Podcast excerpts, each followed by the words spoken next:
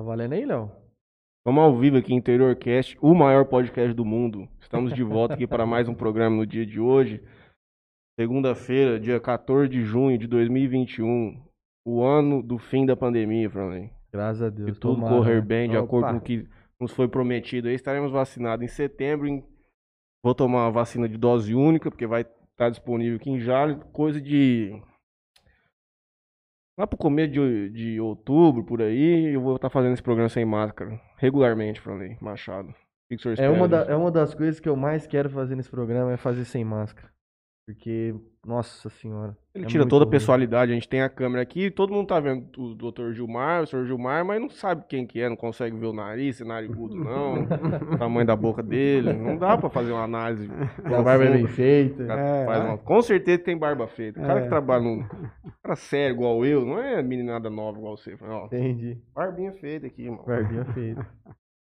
Boa noite a todos. Mais um dia de Interior Cast. Hoje aqui com Gilmar da Sabesp. Muito obrigado pela presença. Opa, eu que agradeço. É, Bom, eu vou passar meus agradecimentos. A gente faz uns agradecimentos aqui dos nossos patrocinadores e assim a gente já, a gente já toca já. Maravilha. Então, eu queria agradecer ao Ângulo Jales, do Neto Soler, grande Netinho. Também queria agradecer a MP Arquitetura, da Marília Pupim.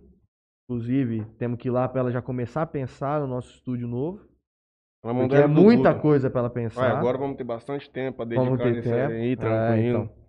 Queria agradecer também a Melfinet, provedor oficial aqui do Interior Cast. Inclusive, não me deixe esquecer de fazer o pedido do Guto pra ele. Se vai ter a liberação lá. Eu, eu já até já vi isso antes. É mesmo? É, conversando com a Silvana. Não dá, né? Não, mas de- depois você pergunta Então, pra ele. perfeitamente. Quem sabe ele dá uma. É, Vamos ver. com boa eu- vontade, é. disponibilidade, força e, e, E é e isso. a- e o desejo de vencer, nós conseguimos fazer tudo na vida. Queria agradecer também ao Jornal Tribuna. Você deu espaço aqui pra gente. É, Taureg Seguros. Vai chegar, vai Cabral. sair, vai sair, vai sair. Vamos lá, Cabral. Estamos esperando teu O relatório. relatório vai sair. Vai sair. da, da minha parte é isso. Da minha parte, eu vou fazer de cabeça pra você, tá? Então vamos ver. Meu primeiro patrocinador, o preferido, meu Motel Talismã e Motel Eros. assim como a Lotérica Sonho Dourado, onde eu pago todas as minhas contas, compro bilhete da Mega Sena, Loto Mania, time, é, time Mania. Eu já ganhei a quadra da Mega Sena, te falei isso? Não? É uma história pra se contar. Eu tava comendo um hambúrguer com o Danilo lá em São Paulo um dia. Eu tava com um bilhete que lá no escritório eu trabalhava, era uma jogatina louca. Bicho, já ganhei, já ganhei bicho no 102, no Avestruz. Jogava muito bicho lá. Aí tava lá no hambúrguer um dia com o Danilo, lá no. Nome não vou lembrar, né? Como você já podia imaginar da hamburgueria. Aí eu peguei o bilhetinho, que eu fui pegar o- a carteira pra pagar a conta, falei, ô, tá, o bilhete da Mega Sena correu agora. Aí, primeiro número, cheque. Segundo, pimba. Terceiro, quarto. Eu falei, ah, mano. Não é possível. Tô chegando perto do dinheiro de verdade. Aí, era sete números, não deu. Ganhei 930 reais. Ah, tá bom. Tá bom. Teu Fiquei aluguel. a um número de 30 mil e dois números de ficar milionário. Não, não estaria nem aqui conversando com o senhor nesse presente momento, Talvez. Você tem ideia da coisa. Ou seja, Lotérica Sonho Dourado, onde a gente pode fazer nossas apostinhas, também os irmãos Zílio, que inclusive está devendo uma resposta para nós também, porque ofereceu um convidado aqui, o convidado dá um, deu um gelo em nós. Mas com certeza ele vai conseguir desenrolar essa Vou situação. mandar uma mensagem pra ele pós-podcast hoje. Califas Burger, do nosso amigo Gerrai, da Simone, que também está agora integralmente recuperado da Covid. Passaram maus bocados aí nas últimas semanas. Mas fizeram o tratamento e já em breve estarão de volta lá pra gente comer esse lanche que é muito gostoso na cidade. Bom demais. Além disso, também temos a nossa amiga Tamires, da Webcam, que estivemos lá hoje. Deu um. um- ela deu uma traqueia pro Franley, pro Lelo e pra, pra Mel. Mel. Eu levei pra casa um pedaço de, de chifre pro meu cachorro. E tivemos mais uma recepção muito calorosa lá. Pudemos ver. Vimos até gato tomando banho hoje, Franley, pela primeira vez na vida. Dois. Gato, dá banho gato. Até que passarinho, se precisar dar um banho, dá uma passada lá que ela dá um jeito de dar um banho. Além disso, Franley, tem também conosco no Master Antena 102. Meu avô Vanderlei também queria mandar um abraço grande pra minha avó, minha, uma das maiores fãs, assim como a minha mãe. Que me assiste constantemente, também recuperou do Covid hoje, pude almoçar com ela, tá muito contente. Em breve estará de volta aí, de volta às atividades normais. e eu acertei tudo. Faltou, E não, faltou um. Faltou o principal, aquele que nos deixa feliz aqui semanalmente. A Dega 24. Também renovou com a gente, o Ricardo. Quinta-feira vai ter, hein? Quinta-feira é cachaça aqui, Léo. Beto e Fredo. Tomar cerveja e cantar música. Tamo aí com o QR Code da Adega. Quem puder baixar o aplicativo e pedir, chega uma cerveja geladinha dentro de casa. O Gilmar toma uma cervejinha de final de semana com a família, com, com os companheiros. Tomo, assim, bem, É. bem pouco, mas faz parte também, né? Faz parte. Às vezes até so- social, assim, tem que tomar uma cervejinha, pra... É verdade, para descontrair um pouco também. bom. Nessa época de pandemia também, de vez em quando precisa tomar pelo menos uma cervejinha para dar uma descontraída, né? Bem-vindo, Gilmar. Fico muito contente com a presença do senhor aqui hoje, porque assim como a gente sempre diz, a gente busca trazer todas as pessoas que são referências aqui na nossa região, responsáveis por conduzir os bons trabalhos que nós temos aqui em diversas áreas, em diversos setores. O senhor certamente é um exponencial nisso, que conduz, como eu disse aqui antes da de nós iniciarmos a entrevista, que eu já tinha ouvido falar que a Sabesp, especialmente aqui na região de Jales, é um exemplo para o Brasil inteiro. O senhor me disse que a gente tem aqui a universalização da água e do saneamento, que a gente consegue entregar isso com perfeição para todos os moradores aqui da região que a gente compreende. Então seja bem-vindo, dá uma brevemente, comenta com a gente um pouco quem é o senhor e qual é o trabalho que vocês buscam desenvolver aqui na Sabesp da região de Jales, por favor. É, boa noite né, a todos. A princípio, agradecer aqui pelo convite, né? O Franley, o Matheus e ao Léo que está ali na, na, na- na operação, ali nos Na bastidores. técnica. na técnica, né, Léo? Eu tive a grata também felicidade de saber aqui que o Léo é filho do, do, do Jaime. Trabalhou com a gente aí. Bom, comigo ele, ele trabalhou desde que eu voltei para Jales em 2011, agora até 2020, né, quando ele se desligou por, por, por se aposentar. Mas ele trabalhou na Sabesp aí provavelmente quase 30 anos, eu não sei exatamente, mas apro aproximadamente 30 anos. Como é que tá o microfone? Tá? Quer que dá um ganho ali? Tá, Tá, ok? tá legal? Tá. Dá pra... Então, beleza. Então, o Gilmar, é- Gilmar, né, como você perguntou quem é Gilmar, Gilmar é uma pessoa comum. Eu nasci aqui na cidade de Jales em 1971, né, já entrei aí na, no cinquentenário, né, fiz 50 anos. Vim de uma família, uma família humilde, meu pai era trabalhador da prefeitura, da, trabalhador braçal da prefeitura municipal, minha mãe sempre foi do lar. Eu sou o sexto filho de, de uma família de sete irmãos. Tive minha infância e minha adolescência toda, toda em Jales. É, comecei a trabalhar cedo, assim como grande, a grande maioria da, da, da minha geração, né? Quem nasceu na minha época, a gente sempre começou a trabalhar cedo. Estudei aqui em Jales, me formei em Jales, entrei na Sabesp. Fiquei aqui um tempo, depois fui embora, fiquei 15 anos na região ali de Monte Alto, próximo a, a Ribeirão Preto e voltei para cá em 2011 e estou até hoje aqui na, na Sabesp. Mas, assim, no, no nosso bate-papo aqui vocês vão ver que eh, não tem nada de extraordinário, sou uma pessoa comum que, como você já me perguntou, toma uma cervejinha, gosta de um, de um- futebol, São gosta de, de ouvir uma música. Então, São Paulino ainda não, ainda não, né? Delay- o Delay já me fez essa pergunta várias vezes, por que, que eu não passei ainda para torcer para o São Paulo. Por enquanto eu ainda torço para o Santos, se bem que tá difícil torcer para o Santos esse ano, mas por enquanto eu ainda, ainda sou santista. Nascer e morrer no Santos, né, Leonardo? Não é? Não Santos podia é deixar Santos. de passar também. é, Ontem foi seu aniversário, né? Meus Exatamente. parabéns. Opa. Ah, é, sim, sem dúvida. Obrigado. É, ontem entrei aí na faixa dos, dos 50, né? O- o- e também fui, fui parabenizado ontem, fui gratificado com a notícia de que devo estar sendo vacinado aí pelos próximos dias, porque houve uma antecipação no calendário de vacinação ontem. E está previsto para que a partir do dia 16, a faixa aí de 50 a 59 seja vacinado para que a gente saia desse. O que demonstra que a idade nunca é um mal. Nem sempre é um mal. Nem sempre. No presente cenário, nós estamos pior que o senhor. O Franley que o diga, que é o mais novo, vai ser o último a tomar. Nós também temos que fazer um agradecimento especial à mãe do nosso amigo Gustavo, Sim, nos- foi ela que que nos possibilitou a oportunidade é, aqui de, arquitetou todo o nosso bate-papo aqui de hoje. sem ela- dúvida nenhuma. Sensacional, não tem nem o que falar dela.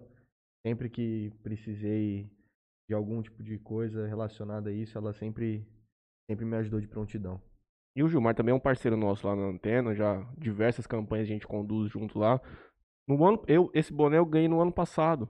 Quando nós fizemos aquela belíssima campanha, tiramos, temos uma foto no meu Instagram, que nós Ah. tiramos lá na frente. Foi, foi a campanha dos Foi a cobertores. campanha dos Fizemos cobertores. ano passado, bacana. Esse ano nós repetimos, só mudamos o nome, né? Passamos para a campanha do, do- do- de inverno, né? Uhum. Mas é a mesma, é a mesma campanha. E assim, a, a antena nós. Eu sou suspeito a falar, eu tenho amigos lá, o Dele é meu amigo, o João, o João é meu amigo, o, o Claudinei, então sempre que a gente precisa, eles estão sempre ali junto com a gente. E hoje, a hora que eu estava saindo lá, era umas 6h15, que eu corri em casa, tomei um banho para vir para cá, da janela, assim, dá para ver o, o seu avô estava lá, seu avô ainda batalhando, estava lá. Ah, ele é o único, é o primeiro a chegar, É. o último a sair. É, É ele- único, vai trabalhar de sábado, de Eu domingo. vejo ele sempre lá. E ele ainda planta lá no, lá no fundo da rádio, para quem não sabe. Ele, Nós somos vizinhos, É, né? Exato, ele tem um. Exatamente, somos vizinhos. Ele tem uma plantaçãozinha lá que ele cuida e tal. Isso é muito bacana. Tem uma plantação de uva lá e de De uva, é, pitaia. agora ele tá entrando na área da pitaia. Sim. É, Grandes Bacana. expoentes da pitaia. nem- Temos É. 102 Comi. pés de uva. né? é.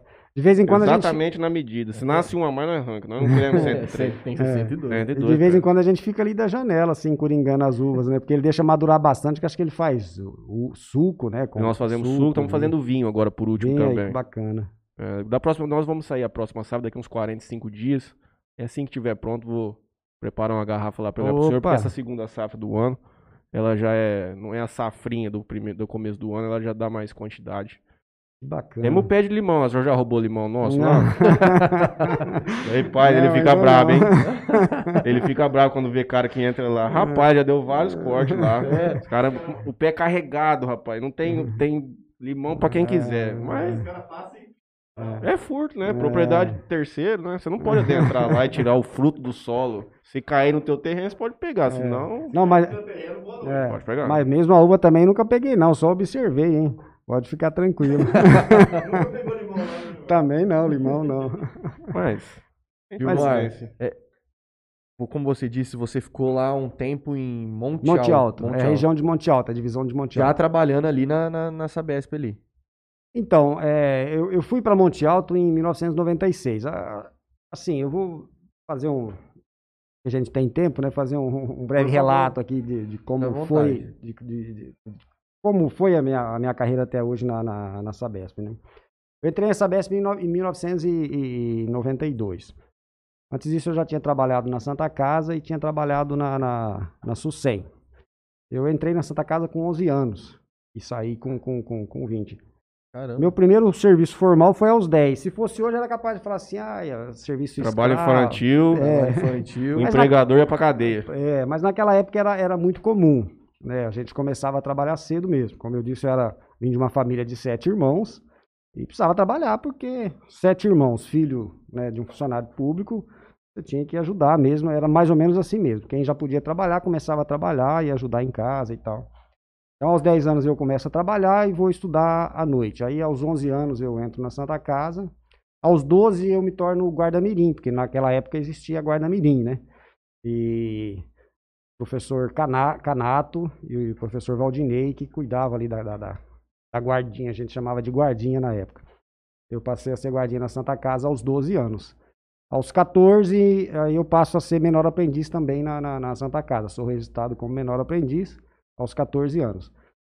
E quando eu estou chegando próximo dos 20, 20 anos, é, eu estava fazendo faculdade, eu fiz faculdade aqui em Jales, fiz, fiz matemática, então eu comecei a estudar para concursos. Ao, ao contrário do professor Ramon, que esteve aqui na quinta, né, que disse que aos 14 ele entendeu que ele, ele tinha dom para ser professor, eu fazendo a faculdade eu vi que, que, que eu não tinha dom.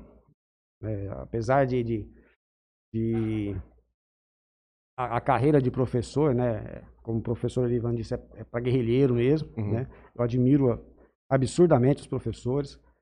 O quanto é difícil. Tenho duas irmãs e uma sobrinha que é professora, mas eu, eu entendi que, que, apesar de eu estar fazendo, né, faculdade, não era, eu não tinha vocação para ser, para ser, pra ser tinha professor. aptidão com a matemática propriamente dita, mas Isso, não tinha mas- aquela vocação para ministrar uma aula. para ministrar uma aula. Uhum. Então eu vi que assim, eu precisava de ter um curso superior, porque isso né, é, ia me ajudar muito, como me ajudou, mas eu não tinha essa aptidão. Então eu comecei a estudar para concurso. Eu falei, eu preciso é, comecei, comecei a estudar para concursos. E eu passei em alguns. Eu, eu me dediquei muito, estudei muito e passei em alguns. Primeiro eu passei na SUSEM, na época tinha uma vaga, e eu passei em primeiro lugar e entrei na SUSEM, como auxiliar administrativo. O que é SUSEM? Eu, eu A SUSEM é a. Superintendência de Controle de Endemias. Certo. Ah, é verdade. Isso. Não, sim. É o carrinho É. do. Como que chama? A carrocinha que pega os cachorros da rua pra, pra sacrificar. Mas isso é gozação. Isso, é, não, mas, na, mas na época a SUSEM era um órgão, era um órgão estadual, pertencia é, ao Estado. Hoje municipalizou, mas na época era o Estado era que cuidava né, da parte de- do controle da dengue, enfim. E aí eu passei na SUSEM, comecei a trabalhar, trabalhei dois anos na SUSEM e continuei estudando para concursos. Na SUSEM, quando eu estava na SUSEM, aí eu passei no, no ERSA, passei nos Correios, mas era mais ou menos o que eu, eu fazia, o salário mais ou menos compatível. É, então eu continuei lá e continuei estudando. E aí eu passei na Sabesp e passei na Caixa Econômica Estadual, que depois virou Banco do Brasil. Eu entrei aí, entrei na Sabesp em 1992. Prestei, na época também tinha uma vaga, eu passei também em primeiro lugar. Eu, eu tinha estudado muito, eu me Qual preparava tipo de vaga, bastante. perdão? Entendi. O tipo da vaga. Na época, 1992 foi o primeiro concurso que teve na Sabesp, né? Porque teve a Constituição de, de, de 88. A partir daí, todas, todos os ingressos, tanto em empresas públicas quanto em empresas estatais, como é o caso da Sabesp, eram através de concursos. E eu prestei concurso na época para agente de serviços comerciais, que era mais conhecido como leiturista, que era o cara que fazia a leitura dos hidrômetros e a entrega de contas. Na época tinha duas vagas, tinha uma para para agente de serviços comerciais, né, que é o leiturista, e uma para atendente a clientes. Eu optei por fazer de serviços, eh, agente de serviços comerciais. Passei e entrei em 10 de julho de 1990, 1992. E aí, alguns meses que eu estava na Sabesp, eu, eu comecei a, a desenvolver um, um trabalho. Na época, o da Lua já era meu gerente, que ele era, ele era gerente de serviços comerciais, gerente comercial e administrativo. E ele me designou para fazer um serviço em Guzolândia. Guzolândia é uma cidade próxima ali de, de Auriflama. E na época estava começando a implantar o sistema de, de- de esgotos em, em, em Auriflama. Ah, Tinha alguns bairros que ainda não tinha rede de esgoto, e nós fomos lá para desenvolver esse trabalho. E eu me encantei, porque eram, era, esses bairros onde a gente estava trabalhando eram um bairro bem, bem pobre. Hoje a cidade melhorou muito, a cidade de Guzolândia hoje é uma cidade bonita, bem arrumada, mas na época tinha muitos bairros pobres. E eu vi que ali na Sabesp eu conseguiria desenvolver, eu, eu tinha a oportunidade de, de desenvolver um trabalho e trazer uma melhoria de qualidade de vida para as pessoas. E eu me encantei pelo serviço da Sabesp e falei, é aqui que eu vou ficar. E aí eu comecei a, a- a batalhar, né, dentro da empresa para crescer profissionalmente dentro da empresa. Depois de um oito- uns oito meses que eu estava na Sabesp, eu fui con- convidado, né, fui, aliás, fui chamado para trabalhar na Caixa, porque eu tinha passado no, no concurso da Caixa Econômica Estadual. E aí eu declinei, falei, não, eu, eu, eu não quero, entre o que eu estou aqui, na época até, era até mais interessante, mas bancário também eu vi que não daria certo, eu preferi ficar na Sabesp. Pessoa que entrou no, no banco no meu lugar até já aposentou e não está mais trabalhando no Uhum. banco, porque depois a Caixa Econômica virou Banco do Brasil e tal. Mas eu optei por ficar na Sabesp e eu fiz a escolha certa do meu ponto de vista, porque eu gosto do que eu faço. E a Sabe- a Sabesp é uma empresa que investe muito nos seus funcionários para te dar condições de crescer. E, e eu busquei isso o tempo todo. Aí em 92, então eu entro na Sabesp e aí eu permaneço lá. Em 94, as cidades de que hoje são cidades, né? Ponta Linda, Dirce Reis e Mesópolis, que eram distritos, viram municípios. E precisava de alguém para poder eh, responder por esses três sistemas. E o da Lua me convidou. Você não quer assumir essas três cidades e tal? Estão passando agora para municípios. E eu passei a, a responder. Eu continuava no mesmo cargo, mas eu comecei a responder por essas, por essas cidades. Em 95 eu não, perdão, final de 94 mesmo eu, eu trabalhei em Urânia, aí eu venho para Urânia como, como encarregado.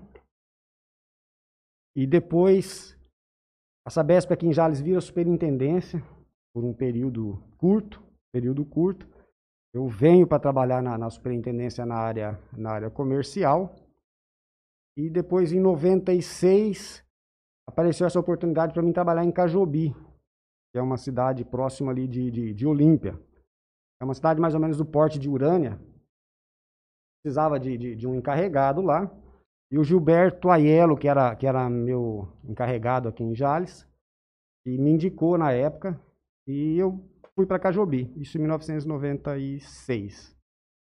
Quando eu chego lá em Cajobi, a realidade que tinha lá era muito diferente daqui. Jales sempre foi uma cidade assim que teve um trabalho diferenciado. Desde aquela época, em 94, 95, o Dalu em 95 assumiu aqui a gerência de, de, divisão e ficou até 2011, ficou de 16, 16 anos né, como gerente de divisão. E desde aquela época ele já implantava um serviço diferente. Ele já tinha uma visão diferente, uma visão de controle de resultados, uma visão de combate a perdas, uma visão de, de, de controle de evasão, de análise de custo. E quando eu cheguei lá em Cajobi, eu tinha aprendido isso aqui. E eu cheguei lá e isso não era uma realidade lá. Né? E eu comecei a implantar, não fiz nada demais. Eu comecei a implantar lá, fazer lá o que eu já tinha aprendido fazer aqui. E, e aí eu cheguei lá e implantei uma forma diferente de trabalhar. E isso assim me projetou. Eu tive uma certa, uma certa projeção. Quando foi em 2003, a minha esposa ficou doente. Teve um problema de saúde muito sério, tem algumas sequelas até hoje. E aí eu precisava, eu queria sair de Cajubi, que é uma cidade pequena, para uma cidade maior. Conversei com, com, com, com o gerente de, de, de, Monte Alto. Ele falou assim: ah, eu preciso de um profissional aqui em Monte Alto, mas que tenha formação em, em Química. Eu falei: é, tudo bem, eu, eu vou atrás. Como era um curso técnico, eu consegui uma vaga em Bebedouro, que tinha um curso técnico lá de, de técnico em Química. E era um curso de, de, de, de, um ano e meio. Me formei em técnico em Química. Falei para ele, agora eu tenho a formação. Ele, ele me levou para Monte Alto. E aí eu vou para Monte Alto final de 2004, início de, 2000, de 2005 e, e vou trabalhar lá como encarregado de produção. Encarregado de produção é, é, aquele cara na Sabesp que cuida da parte de poços e da parte de, de, de tratamento de esgotos, as estações e também da parte de poços. Monte Alto, como a cidade fala, ela é um monte, né? Então tem uma topografia bem, bem irregular. Tem um índice de perda muito alto e tinha alguns problemas nos poções, porque os poções de lá, diferentemente do daqui, que são poços no Guarani, a água lá ela tem uma temperatura normal, entre 28 e 29 graus. Aqui em Jales, os nossos poções têm 51. Bem diferente. Bem diferente. E, e, e, aí, então, lá você, a gente tinha um problema maior, porque se a água é uma água fria, automaticamente, por uma questão de pressão, ela fica mais, ela é mais profunda. Os poços são mais rasos, mas o nível de água é, é mais profundo. Aqui, como a água é quente, essa, esse nível ele é, ele é maior, ele é mais próximo da superfície. Ah, dá para imaginar assim, ó, uma, uma água dentro de uma panela, e você começa a ferver ela, ela começa, começa a subir. Então lá tem essa questão das, das perdas, que na época era uma perda, perda alta, e tinha a questão do, do, do dos poços. Essa e, perda é na, na canalização para o domicílio ou é uma coisa é, de vocês, assim, no próprio sistema? Então a perda, ela, ela tem a perda que a gente chama de perda comercial, tem a perda que a gente chama de, de, de, de perda física, que são os vazamentos mesmo, e quando você junta as duas, tem o que a gente chama de perda total. Uhum. A cidade, como, quando é uma cidade muito acidentada, como lá era muito acidentada, você tem uma dificuldade maior para combater perdas. E aí, quando eu, eu, eu, cheguei lá em Monte Alto, nós começamos esse trabalho de combate de perdas, que aqui em Jales começou lá em 95. Né? E, e, e aí a gente começa a fazer esse trabalho lá. E, e, tudo a gente depende de equipe. Tinha uma equipe boa lá também, umas pessoas que me ajudaram bastante. E a gente consegue aí melhorar essa questão da perda.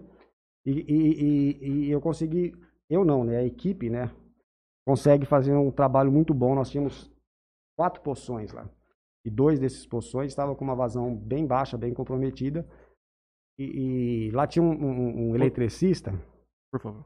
Eu só ia perguntar, o poção é de onde vocês conseguem retirar a água para trazer para o sistema? É, a gente às vezes começa a falar muito termo técnico. eu vou interromper. Com as coisas importantes eu vou parando e perguntando para o senhor. Importante. Que a, maioria da, da, galera que está vendo, nos assistindo aqui vai. Perfeito. É, o poção, a gente chama poção, que é o poço no Guarani. Uhum. Que é o aquífero Guarani, né? Sim. Então aqui na região, vamos trazer isso aqui para nossa região. Aqui na nossa região nós temos o formação do, no arenito, que a gente chama, que é esse primeiro lençol mais raso. Aqui tem a formação Bauru e a formação Adamantina, que é um arenito mesmo. Imagina uma areia bem fininha mesmo, tipo um pó de talco. Então é onde essa a água caminha por essa, por essa formação. Depois disso tem o basalto, que é o derrame basalto, que o pessoal chama de pedra. Essa, essa pedra brita, essa pedra britada, preta, aquilo lá é derrame basalto, que é a, é a pedra. E aí você tem, no meio dessa pedra, é, desse, desse basalto, tem um, uma formação que chama de Serra Geral. Ela caminha por, por vazios entre, entre a pedra. Ah. Abaixo dessa pedra, dessa, desse basalto, você tem a formação Botucatu, alguns lugares chamam pedra piramboia, que é o aquífero Guarani. Então, quando a gente fala poção, assim, no nosso termo, nós estamos buscando água lá no, no, no Guarani, que aqui na nossa, na nossa região fica próximo de 1.200, 1.300 metros. Certo. Então, é, aí, como eu estava dizendo, nós, nós conseguimos fazer um, um, eletricista lá que chamava, chamava, não que chama, que ele é vivo ainda, o Aparecido. Ele era meio professor pardal, sabe? Então, esses caras você tem que instigar. Você instigava, falava, nós vamos fazer um trabalho, e ele achava uma forma. E ele me ajudou muito. Nós conseguimos fazer uma recuperação boa lá em dois, em dois poções.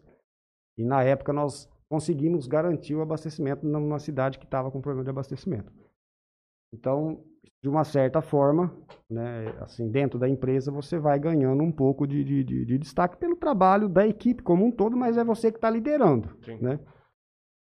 Quando começa a, a, a, vencer os contratos, concessão, que, que, que, entra a lei de saneamento, que isso foi em 2007, né? 2007 que entra a lei é, federal de saneamento, e deixa de ter os contratos de concessão, que antigamente era contratos de concessões e passa a ter os contratos de programas, que, que é o que tem vigente hoje, Jales, por exemplo, renovou o contrato de, de, de, de programas em 2007, Monte Alto foi uma cidade que teve um impasse entre a renovação. Na época tinha alguns problemas políticos lá, entre né, com o prefeito que tinha assumido, e, e entra numa, numa situação meio de impasse. E fica naquela renova, não renova, renova, não renova o, o cara que era meu gerente do setor técnico foi convidado para ir para Franca. Ele falou: bom, a coisa aqui está meio complicada, eu vou para lá. Ele foi para Franca e Monte Alto ficou sem gerente, de, de do, sem gerente do setor técnico.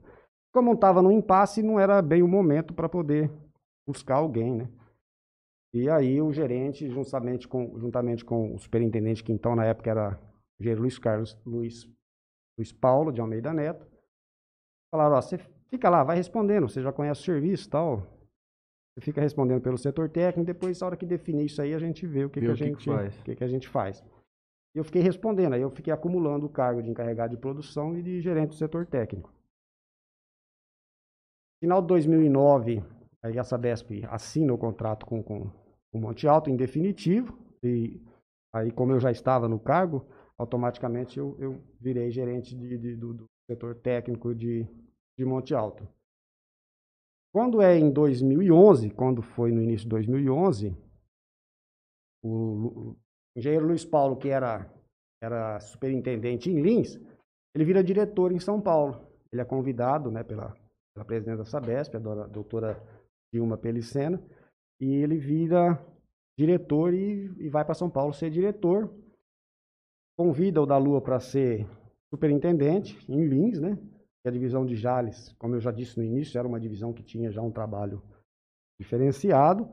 E aí ele é convidado para ser superintendente em Lins.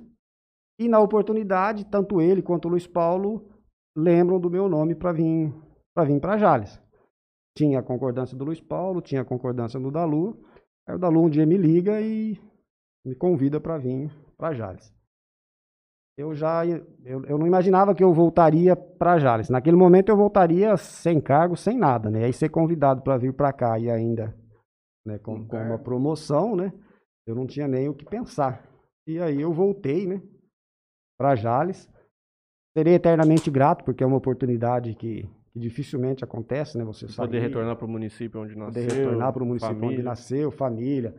Meu pai já estava com 84 para 85 anos.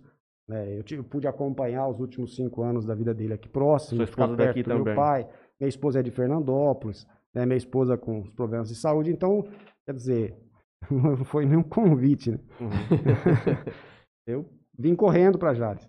Isso em 2011 e estou aqui até agora. Né? 2011, nós já estamos em 2021. Fiz 10 anos aqui ah, em Jales agora como gerente de divisão no dia 22 de, de, de fevereiro de 2021. Estamos aqui. Os processos internos, né, de cargos, hoje, é somente indicação ou existe algum outro tipo de...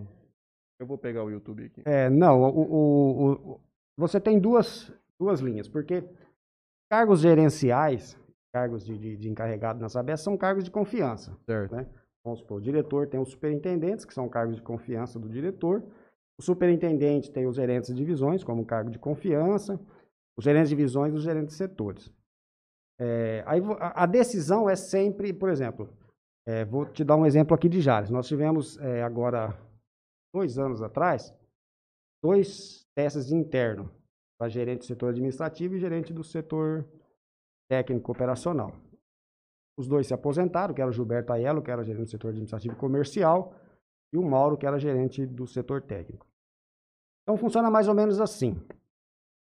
Se você, como gerente, já tem alguém que você entenda que, que cumpra né, Os requisitos? que- que- os requisitos e que está no nível de, de, de, de cumprir com essa função, você tem a, a autonomia para nomeá-lo desde que haja a concordância do diretor. Então, por exemplo, entendo que tem alguém que vai ser setor administrativo, eu submeto ao superintendente, o superintendente submete ao diretor.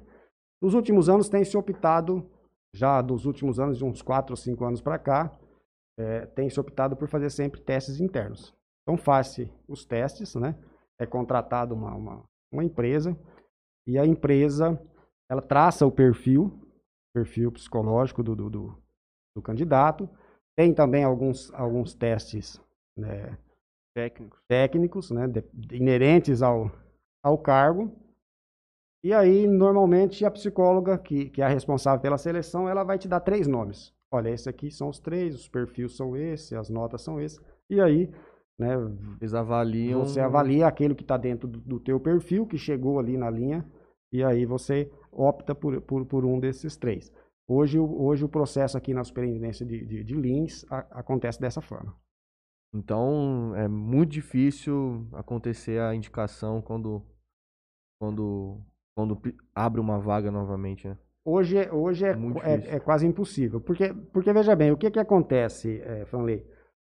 O gerente, assim como o superintendente, ele tem metas a cumprir, tem resultados, e, e ele tem que buscar, dentro dos do, do, dos seus subordinados, as pessoas que, que correspondem, que possam te trazer essas, né, possa te ajudar, né? Por exemplo, o Dalu como superintendente, ele não vai querer um, um- gerente que não trabalhe na mesma linha dele, que não busque os resultados para o erro melhor dele. de quem tá dentro de casa para executar o que já está sendo ensinado, já está sendo mostrado há muito tempo, né? Perfeito. E, e dentro da, da, da- e dentro e, e- e eu como gerente de divisão também não vou querer alguém como setor que não corresponda e que não, e que não vá né, me ajudar. Mas os- o, o- e, e- e o cargo, o critério é técnico. Tem que estar na carreira técnica, tem que estar dentro da, dentro da empresa. Assim como o senhor precisou cursar o técnico em química para assumir Exatamente. um posto lá em, em Monte Alto. Exatamente. E para ser gerente tem que ter formação universitária. Certo. Para você concorrer a qualquer curso a nível, a qualquer vaga a nível de gerente, você tem que estar com, com a- você tem que ter a, a- a formação universitária. Hoje, se te convidariam para uma outra cidade, você iria ou pensaria bem?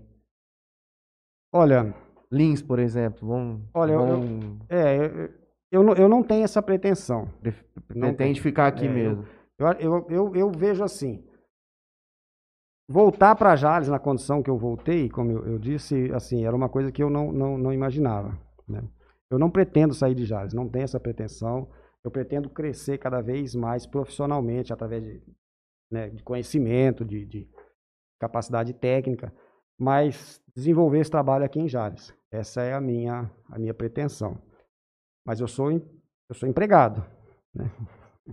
Então, eu sou, eu sou empregado. Se, se houver uma determinação, é diferente. É mas, se diferente, é. for, é, mas se for por escolha própria, não. Eu pretendo ficar por Ficar aqui por mesmo. aqui permanecer. Eu Perfeito. tenho uma pergunta para o senhor. O que, que o senhor vai fazer considerando que nós temos um modelo, um exemplo na cidade, o que, que dá para melhorar aqui. Mas antes disso, vamos dar um salve aqui pra galera que tá nos assistindo.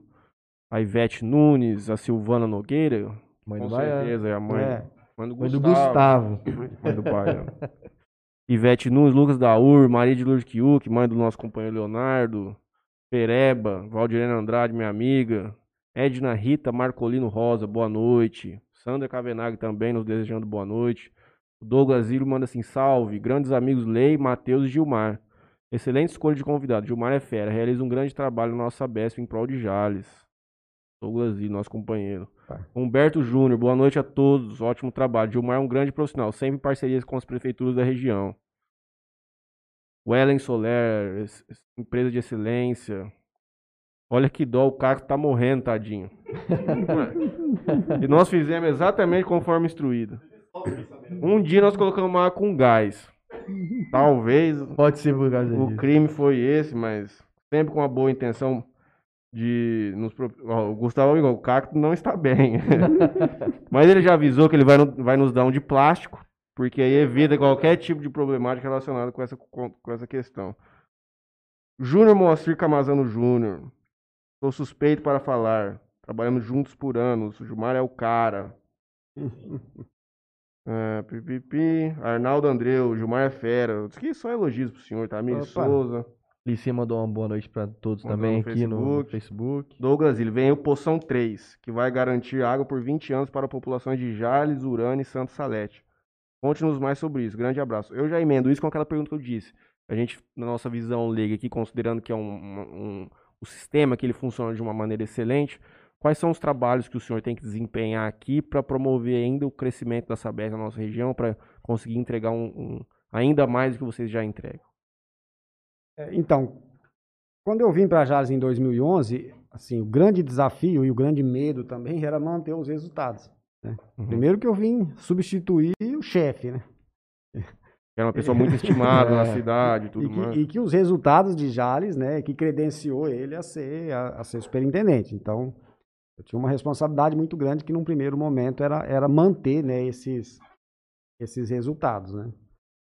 E, de uma certa forma, um certo receio mesmo, porque quando você chega num, num, num lugar que esse lugar não, não, não é tão bom, os resultados não são tão bons, você consegue, assim, rapidamente um resultado, melhorar esses resultados, se você trabalhar em cima disso, e aí você acaba tendo algum destaque.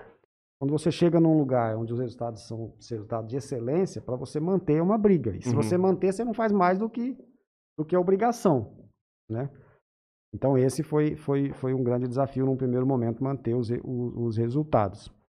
E aí, a partir daí, tentar buscar alguma outra coisa que a gente pudesse, pudesse melhorar. Mesmo porque cada época é uma época diferente, né? Por exemplo, quando eu saí de Monte Alto para hoje, os resultados de Monte Alto hoje são melhores. São melhores. A, a- a equipe deu, deu, deu sequência, a tecnologia é, é outra, né? Porque hoje a tecnologia avança muito na área de saneamento, não é diferente. Então, é, as condições né, são, são, são favoráveis. Aí, o grande desafio aqui era manter perdas. Porque Os números da, da- da Sabesp de Jales em, em perdas sempre foram os melhores do estado. Então, esse era um grande desafio, é um trabalho árduo. Essa questão de perdas é assim, para você manter é muito difícil. Para você melhorar, dificílimo, mas para piorar é rapidinho. Uhum. Piorar é rapidinho. Qualquer descuido que você, você tenha, né, você piora. Aí você precisa da equipe. Porque sozinho você não faz nada, né?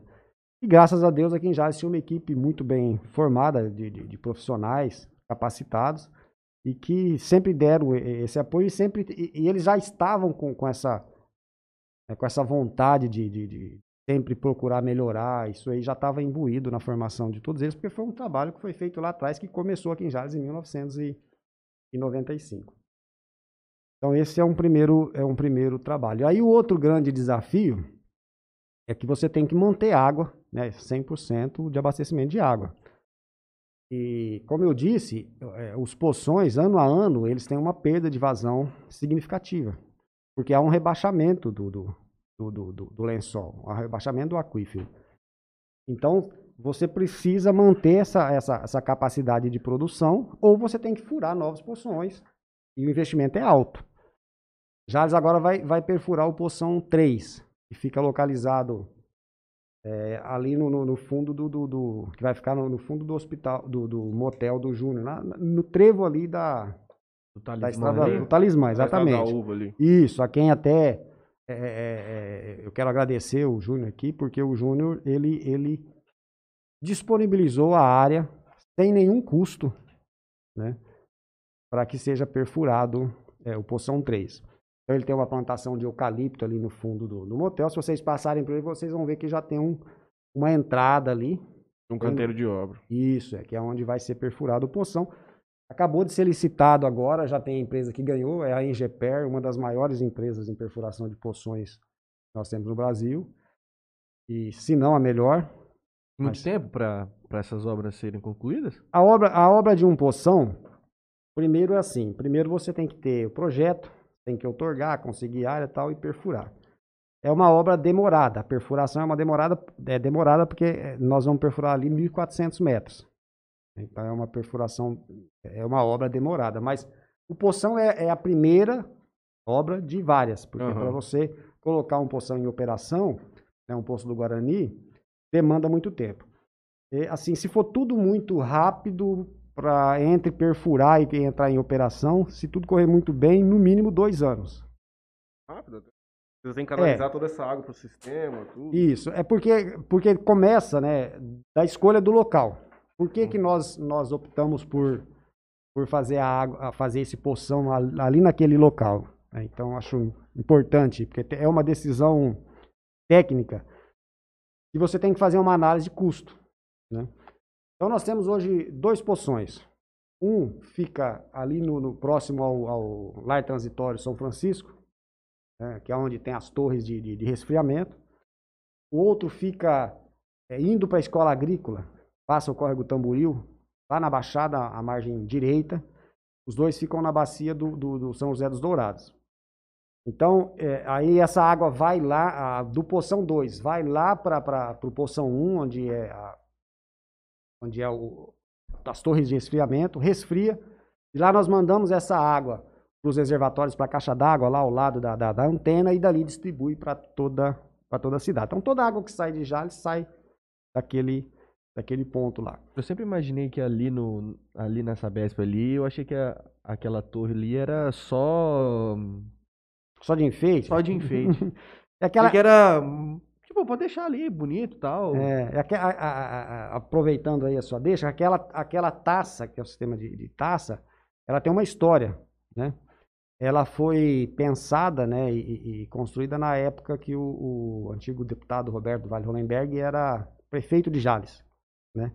E ela fica localizada ao lado da linha férrea, né, da linha de ferro Uhum. ali. Naquela época, o trem de ferro era trem passageiros, né? As pessoas passavam por ali, né? E diz a história que ele pediu para que o projeto fosse em forma de taça, que era uma forma de brindar os passageiros que passavam ali pela, pela linha férrea. E ela opera até hoje, viu? Não, não é só de enfeite, não. a região alta da cidade, principalmente a região próxima ali, a caixa d'água é abastecido por ela. O- a, a outra, a- as outras partes da cidade é abastecido pela, pelo, pelos aqueles reservatórios mais, mais baixos, apoiados, mas a região alta da cidade é abastecido por, por ela. Aí, retornando então ao poção, por que, que a escolha do poção é ali?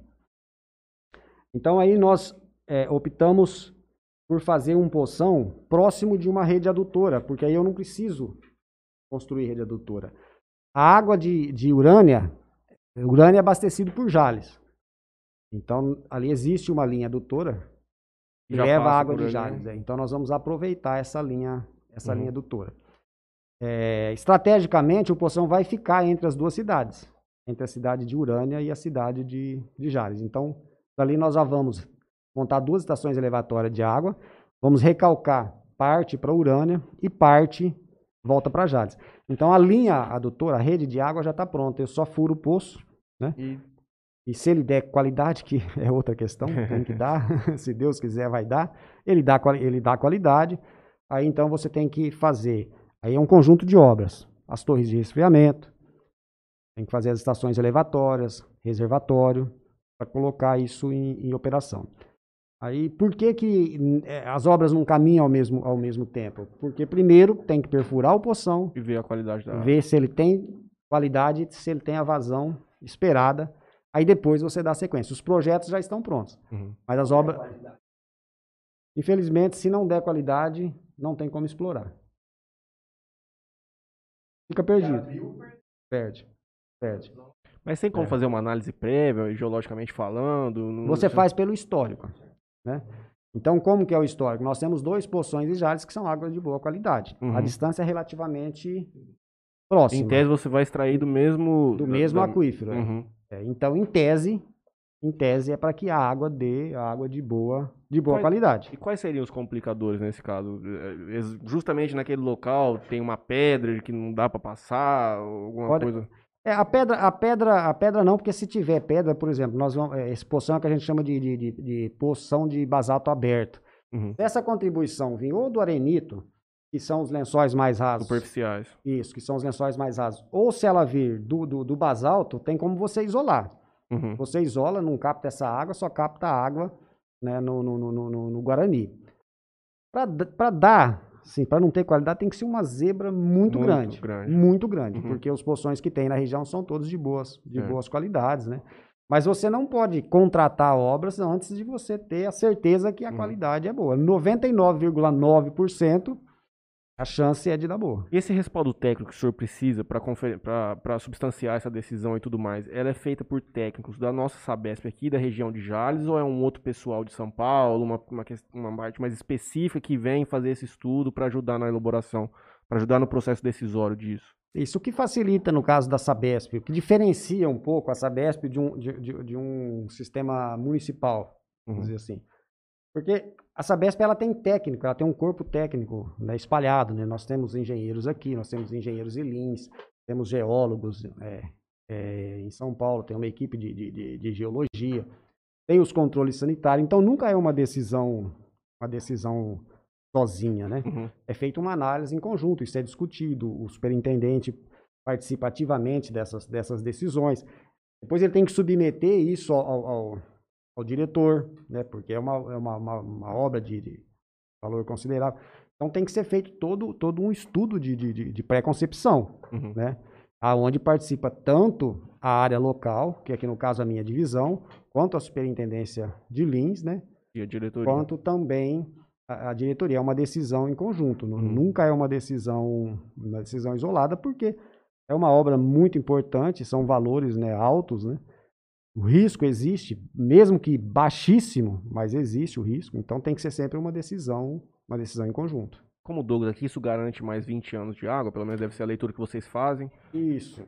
Então, aí, o último poção foi perfurado em Jales em, em- em 1992. É o poção 2, que é esse que fica lá próximo do, da, da- da escola agrícola, como eu tinha, como eu tinha dito. E a gente faz, a gente tem um, um- diagnóstico dos sistemas, que a gente atualiza isso anualmente. Tanto o diagnóstico de, de, de água quanto o diagnóstico de esgoto. É esse diagnóstico que norteia para que lado que você tem que, que caminhar, se você precisa aumentar a produção ou não. E o que a gente tem percebido ao longo dos anos, além do, do, do rebaixamento do- dos aquíferos, que a seca tem se tornado cada vez mais, mais intensa, principalmente aqui na nossa região. A gente tem sentido muito isso. Né? Se a gente pegar os últimos três anos, o índice de, de, de, de pluvio- pluviométrico, o índice de chuvas na região tem caído muito. Jales, Jales, a média histórica, a região nossa, a média histórica é em torno de 1.300 milímetros por, por ano de chuvas. Essa é a média. Aí nós tivemos nos últimos anos, por exemplo, 2020, choveu na faixa de 720, 700 e- Inviabiliza demais a 19. agricultura. Exatamente. Aí, e, e aí, e nos últimos três anos, houve uma redução gradativa. É, foi em torno de 1.300 em 2018, 1.000 em 2019, 2020 na faixa de 700, se não me, se não me falha a memória, 719, e 2021 promete daí para menos. Se a gente pega, a gente pega, por exemplo, em maio, choveu 12 milímetros. Que é uma época em tese... A, a- a média histórica de maio é 59. Uhum. O ano passado, que foi ruim, choveu 20. Em janeiro, choveu aqui 107 milímetros. Em 2020, que foi ruim, choveu 148. Eu notei muito que esse ano não choveu. É, cara. esse ano E agora já vai mudou começar a muito. estiar de novo. Agora já começa de novo. A- a- os meses de maio, junho, julho e agosto são meses ruins, né? Uhum. De chuva. Mas aqui na nossa região, esse período de, de, de estiagem tem, tem, tem aumentado. Você tem praticamente seis meses de chuva, seis meses de seca. Você é uma excelente pessoa para fazer esse questionamento. A gente vive muito essa questão de que nós estamos vivendo essa questão do aquecimento global, muita gente diz que não existe e tudo mais. Mas eu nem quero entrar nesse ponto. O senhor Sim. tendo acesso a esses dados que consegue me dar a média histórica e tudo mais, vocês já conseguiram notar, durante todo o tempo que é feita essa análise, alguns períodos que nós também tivemos essa redução drástica e que isso se normalizou depois, ou é uma coisa nova que a gente está verificando agora pela primeira vez, ou é uma coisa que ciclicamente, cada 10, 15 anos costuma acontecer? Tem, É, tem- essa tem- pergunta talvez seja um pouco mais. Não, tem, tem, alguns, tem alguns eventos que são cíclicos. Uhum. Tem alguns eventos que são, que são cíclicos. Mas é, vamos voltar assim um pouco no tempo, né? Eu, eu vi- vivi um pouco mais tempo do que vocês, então eu vou voltar um pouco mais. É, na década de, de 80, década de final da década de 70, que eu era garoto, da década de 80 que eu tive a minha adolescência, as chuvas eram mais constantes. Eram, eram, por exemplo, às vezes, mês de janeiro chovia praticamente o mês todo. E, e era diferente. As chuvas eram assim, chovia pouco, mas por vários dias seguidos. Às vezes, às vezes para chover 100 milímetros, ficava uma semana. Chovia 15 milímetros num dia, 10 no outro, 20 no outro. Então, eh, a chuva era mais lenta e por um período maior. Hoje nós temos al- alguns agravantes. Eh, mesmo que seja cíclico os volumes, mas você às vezes tem chuva, por exemplo, de 100 milímetros que chove em uma hora. Isso, do ponto de vista ambiental, é catastrófico. Porque o que, que acontece? Quando você tem chuvas gradativas e lentas, o que, que vai acontecer? Essa chuva ela vai, Vai infiltrar, exato, ela vai encher os, os- os córregos, os açudes, porque vai dar tempo. Quando você tem uma chuva que chove 100 milímetros dentro de uma hora, isso vai bater e vai, vai embora.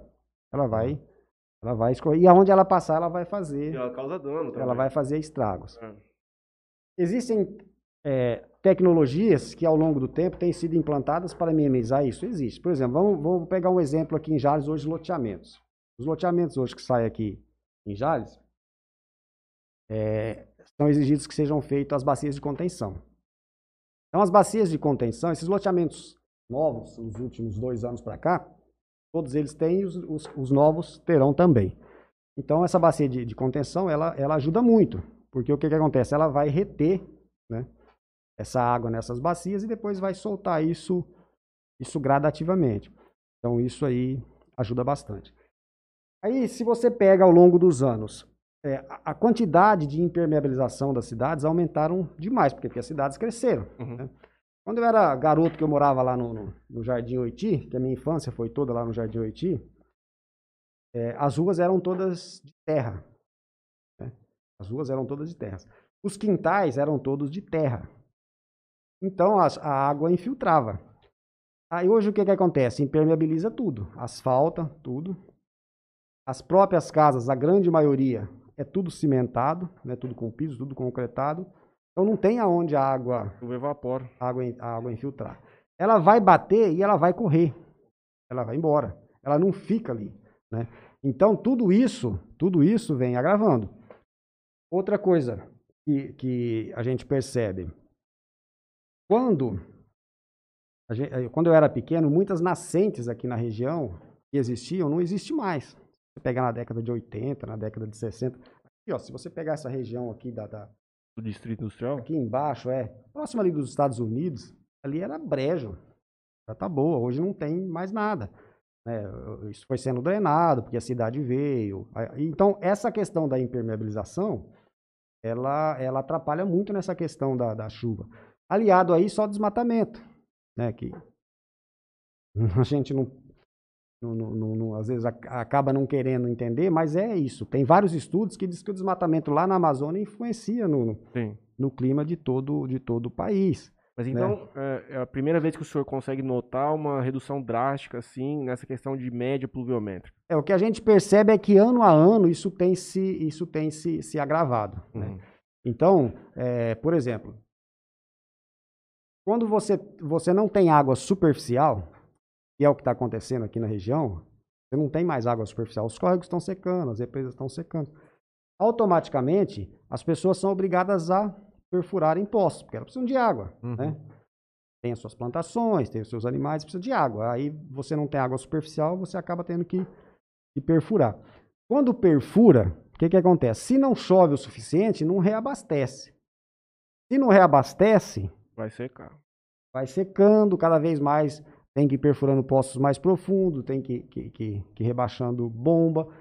E aí essas, essa, água, essa água não volta por quê? Porque não repõe. Não repõe. O solo é a mesma coisa de você imaginar uma espuma, né? Uhum. Uma espuma. Se você encharca ela, vai transbordar. Se você não encharcar, só vai infiltrando e vai diminuindo cada vez mais. Então você depende, depende de chuva. E o que a gente tem percebido pelos números, né, é que ano a ano o índice pluviométrico tem, tem reduzido, o que não é bom. Hoje vocês tomam conta de quantas cidades? A divisão de Jales são 27 cidades. Nós temos 27 cidades e, e 9 distritos. A divisão de Jales ela pega aqui desde a da região de Populina, Populina, Turmalina, Dolcinópolis, Ponta Linda, General Salgado, vai até Magda, né, e naquela linha até sul de Minúcia, para cá até Rubinéia, até na beira do rio, né? Sim. Até Rubinéia, Esmeralda, Nova Canaã, Aparecida do Oeste. Então são, 30, e- são 36 unidades ao todo, 27 cidades e, e 9 distritos. Como é que tá o abastecimento dessas cidades, num geral? É, então, como né, disse, a gente trabalha com diagnóstico de sistemas, a gente consegue antever alguns, alguns problemas, né? E saber exatamente onde a gente precisa perfurar poço, onde precisa fazer reservação ou não. Então, esse diagnóstico é atualizado é, anualmente. Como que é feito, é feito o diagnóstico? A gente trabalha normalmente com o histórico dos últimos cinco anos. Pega a, a evolução do número de, de ligações dos últimos cinco anos, a evolução dos consumos nos últimos cinco anos e projeta isso 20 anos para frente, para saber em qual ano você vai precisar de poço, em qual ano você vai precisar de reservação. Tem cidades onde a taxa de crescimento é muito baixa, então às vezes você não precisa investir. Tem cidades onde você tem uma taxa de crescimento maior, às vezes, por exemplo, nós temos aqui na, na nossa região algumas cidades que recebem bastante turistas. Agora, pela pandemia, um pouco menos, mas você, principalmente ali a região de Rubinéia, Três Fronteiras, Santa Albertina, Populina, como são as, regi- as regiões Beira-Rio, então você tem o que a gente chama de população flutuante, transitória. Rubinéia mesmo tem uma quantidade de, de, de loteamentos Beira-Rio muito grande, então você tem que estar atento também a isso. Aí, esse diagnóstico, ele que vai, vai te dizer. O ano passado, do ano passado para cá, nós tivemos que perfurar vários poços. Aí a gente atualiza esse diagnóstico, aí eu tenho que ir lá e, e chorar lá no pé da Lua. Da Lua, eu preciso de recurso. Corre aí que eu preciso de recurso. E automaticamente ele tem que correr atrás disso, né, para poder dar condição para que a gente faça as obras, as obras necessárias. E todas as obras que são necessárias na região nós temos conseguido viabilizar os recursos e fazer. É, Nós, co- é como se cada, cada cidade tivesse um poço ali pra elas. Sim, tem cidade que tem cidade que precisa às vezes cinco, seis poços, dependendo da vazão. De- depende da região. Tem região que é melhor de água, tem região que é mais que é mais ruim. E tem também a questão de qualidade, que às vezes você né, perfura o poço e aí você tem problema de qualidade, você tem que buscar um, buscar um outro poço.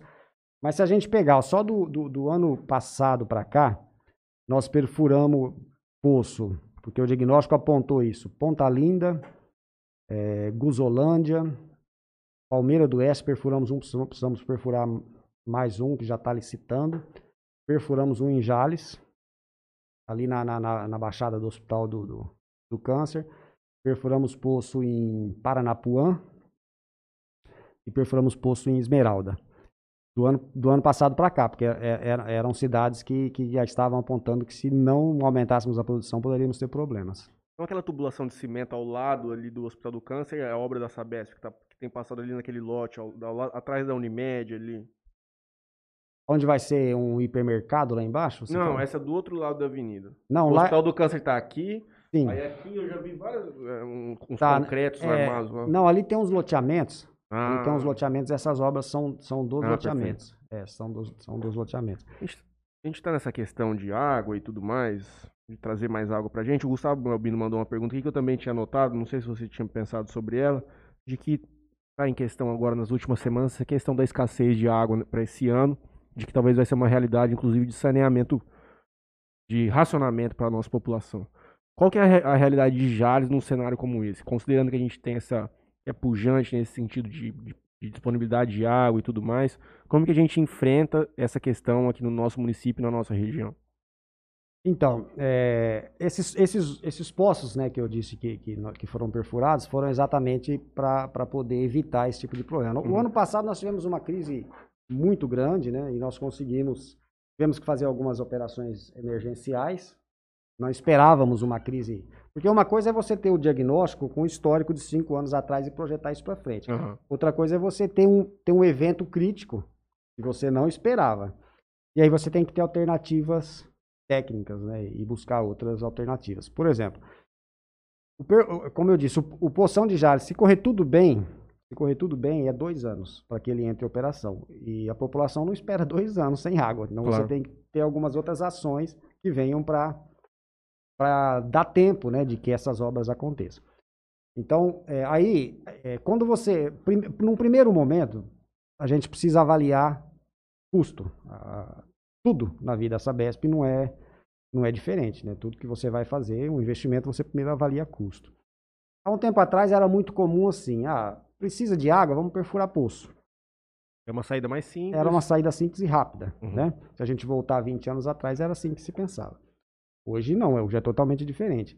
A, a hora que a gente pensa em perfurar um poço, a primeira análise, a primeira análise que é feita pela equipe técnica né, da Sabesp, e perdas. Quanto você está perdendo?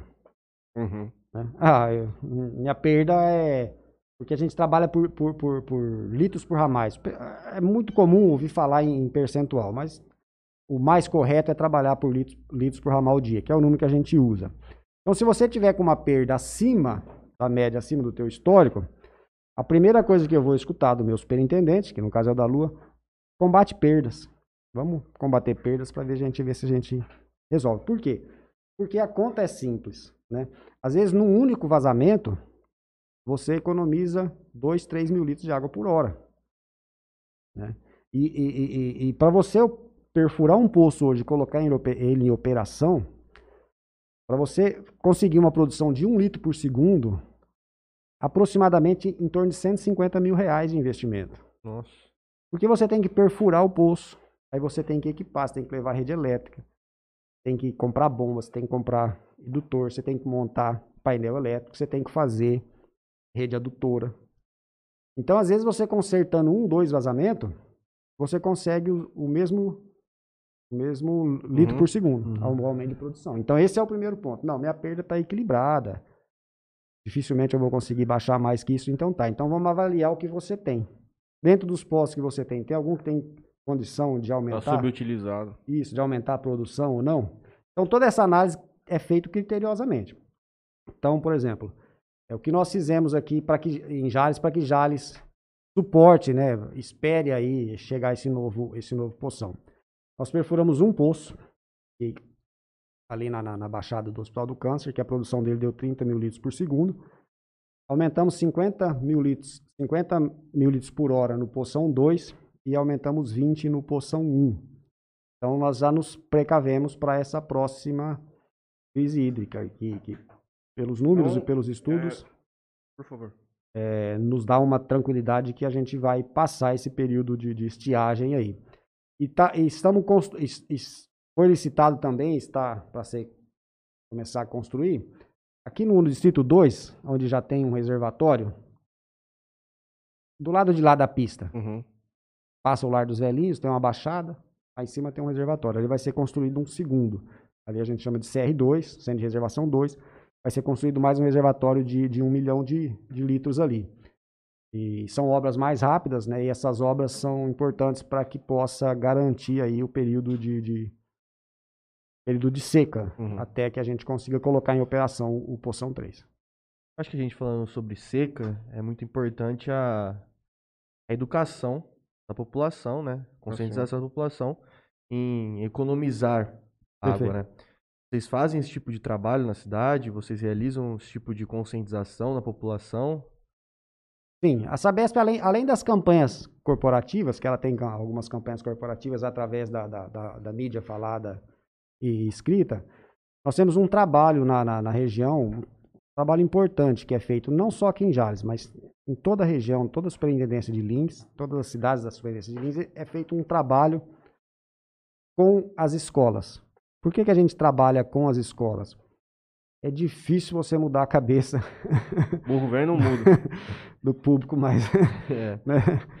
Então a gente trabalha mais com, com, com, com crianças constantemente. Infelizmente, né, de um ano para cá, esse trabalho foi um, um pouco prejudicado devido à pandemia. A gente não Uhum. está podendo mais fazer esse trabalho diretamente com, a- com, com, a- com as escolas. Mas nós, nós temos uma, uma- um espaço de educação ambiental na estação de tratamento de esgoto de Jales, e antes da pandemia nós, nós chegamos a receber em torno de 4 mil alunos por ano. Alunos de, Poxa, muito legal. Da região. de toda a região. A gente recebe visitas de toda a região, onde a gente faz esse trabalho, né?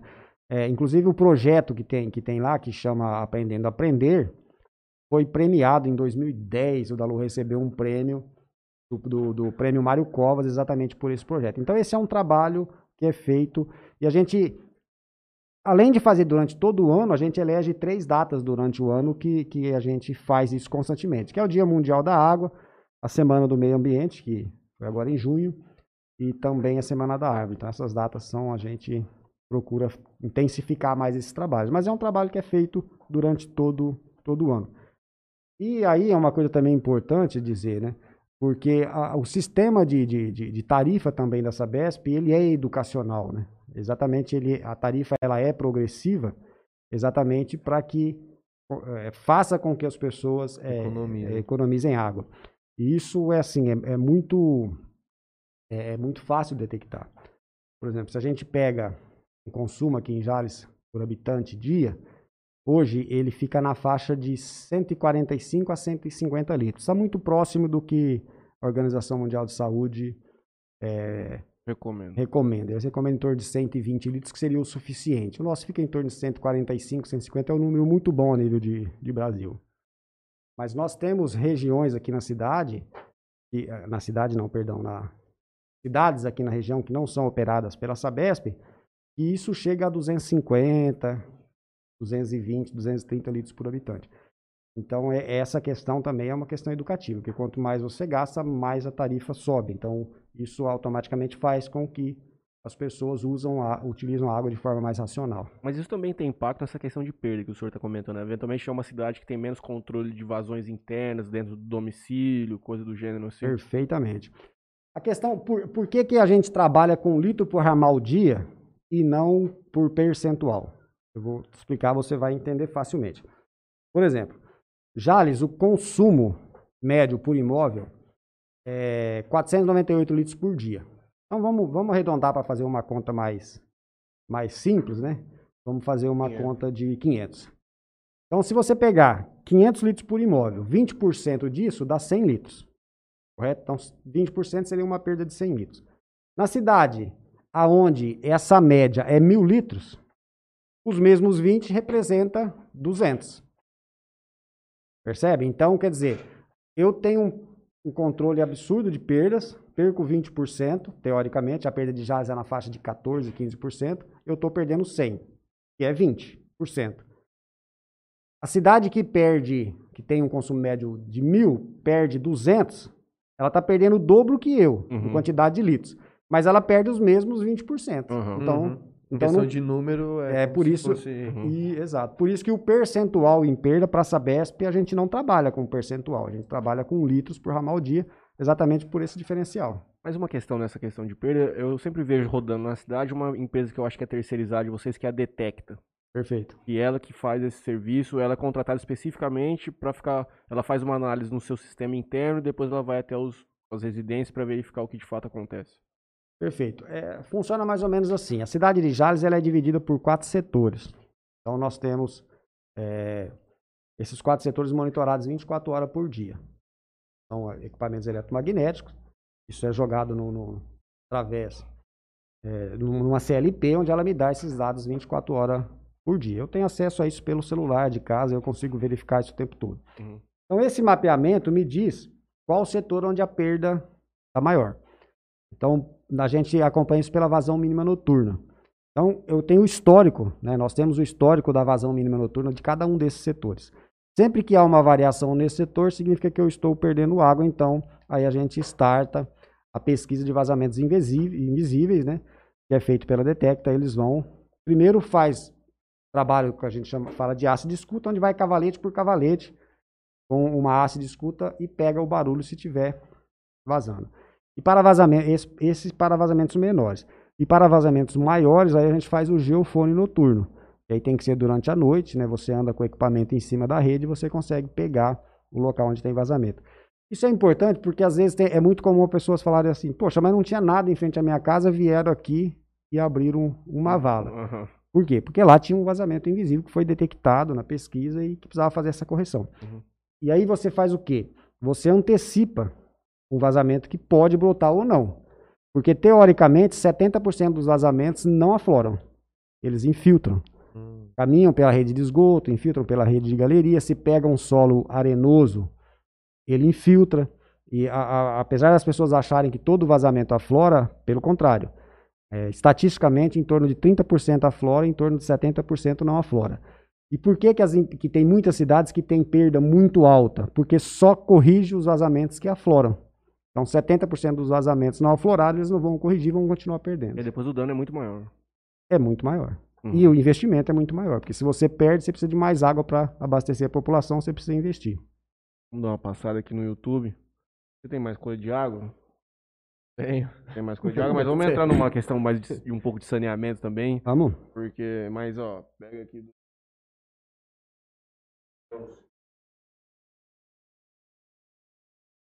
Então, eu tomei tanta água. Eu vou pedir licença pro o toalete. Opa! Você pode fazer mais uma pergunta de água? Vou perguntar. Depois eu volto com a pergunta de banheiro. Delcio Luciano, boa noite. Gilmar é fera. Gustavo Balbino, mais uma do Gustavo. Sempre participativo. Opa! Gilmar, conte se souber para esses meninos que nunca se esconderam do fumacê da Sucem. Um pouco da história do formato da taça da caixa d'água. Ah, tá. É, em cima daquilo que nós falamos, né? Do, do formato da caixa, né? Que, que a- a- foi pensado na época pelo, pelo então prefeito Roberto do Vale Hollenberg em fazer ela no, no formato de taça, porque era uma forma de brindar né, os passageiros que passavam ali pelo, pelo trem de ferro, como era conhecido na época. É, ele fala Aí, que, que é. a história do, Essa dos é- passageiros está no mestrado e doutorado do professor Cedeval. Foi? Não conheço. É essa, essa é a história. E, a- e essa taça de, de, de, de- aqui de Jales, ela é perfeita. Tem um, um- um engenheiro, um amigo nosso, que trabalha na parte de, de- de fiscalização em São Paulo. Ele fiscaliza basicamente contra, é, a execução de, de reservatórios de concreto. Esse reservatório de concreto, quem viu, viu. Quem não viu, não, vê mais. vai que ver hoje, é, hoje é tudo metálico, né? E ele vinha aqui, chama Rob, ele vinha aqui, ele ficava maravilhado com essa taça, porque ela é perfeita, ela é perfeita. E quando você entra por dentro, você vê que a forma dela foi toda feita com, com tábuas mesmo na época, tábuas mesmo de 30 centímetros. Então foi um trabalho assim, deve ter sido muito trabalhoso, né, e, e um trabalho artístico mesmo, ela é perfeita. É bem bonita mesmo. Edna, Edna Rita. Tive o prazer em trabalhar com o Gilmar aqui em Monte Alto. Um excelente profissional e um grande amigo. César Alves Vieira, boa noite. Gilmar dispensa comentário, profissional extremamente competente. E Laurentino, que não pode faltar nenhum dia. Boa noite a todos, parabéns ao trabalho do Gilmar. Valentino Toninho. Eu tenho uma aqui, é, mais relacionada a- a- ao Covid, né, a pandemia, né? Certo. É, eu vi que vocês fizeram ali na frente do AMI, ali na calçada do AMI, tem um, Um lavatório. um lavatório ali. Perfeito. Vocês fizeram algum outro tipo de coisa em, em outros lugares ou foi somente ali? Nós fizemos em todas, em todas as cidades operadas pela Sabesp na nossa região. Foi feito é, esse lavatório. Aqui em Jales mesmo nós colocamos na Santa Casa, no UPA, no Hospital do Amor e no AMI. E, e fizemos também a, a, desinfecção ali das calçadas por, por um bom tempo e ainda esporadicamente a gente faz, mas no, no auge mesmo da pandemia nós, nós fizemos. fazendo. Nós, nós fizemos. E fizemos também, né, como eu disse, em toda, em toda a divisão, não só aqui na cidade de Jales, mas em todas as cidades foram feitos esse, esse, esse trabalho. E a pandemia, assim, é uma coisa que está ensinando a gente muito, né? Na Sabesp não é, não é diferente, porque nós trabalhamos com esgoto. O esgoto é um meio de contaminação de inúmeras doenças, né? Então o pessoal já tinha uma, um cuidado aí de, de trabalho, né? Devido a todos esses riscos que tem o esgoto. E a pandemia veio ainda trazer uma preocupação maior. Uma preocupação maior. Você tem aí de coisa de sobre sobre saneamento? Ah, não, é a gente falou bastante sobre água e tudo mais, perdão, hein, Gasquet. E como Fala funciona um esse outro outro lado da luta de vocês com essa questão de saneamento e tudo?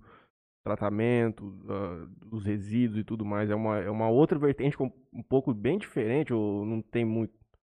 É bem, bem diferente, muito mais complexa do que a água, né? Uhum. E que, que muito pouco valorizada. Essa é a verdade. Porque tem algumas coisas que ninguém quer. Ninguém quer cemitério perto de casa, né? estação de tratamento de esgoto, aterro sanitário. São algumas coisas que pessoas uhum. não querem, né? E, e, o esgoto, e o esgoto não é diferente. As pessoas às vezes têm a, a, a, visão assim de que a Sabesp ela, ela opera os serviços de água e na verdade não é. A Sabesp ela presta dois serviços. Ela presta o serviço de, de, de, de, água e o serviço de esgotos. Né? E, e, o serviço de esgoto é um serviço muito complexo. Primeiro pelo investimento. O investimento em esgoto é muito maior do que o investimento em água. Você começa pelo diâmetro da tubulação. A tubulação de água começa com 50 milímetros, de esgoto com 150 a profundidade da rede de água mínima 1,10m. Do esgoto mínimo 1,5m. Nós temos redes em Jales com 6 metros de profundidade. Em Monte Alto, a minha amiga Edna estava falando aí, nós temos redes com 15 metros de profundidade. Uhum. Eu nunca vi isso em nenhum outro local, mas em Monte Alto tem. Uhum. Redes com 15 metros de, de profundidade. Em Jales nós temos redes com 6 metros. Então você tem que coletar esse esgoto, fazer o afastamento, né? Tirar isso. Para afastar, você tem muitas vezes que bombear levar para uma estação de tratamento, tratar e devolver para o meio ambiente dentro dos padrões né, exigidos pelas, pela, pela legislação ambiental.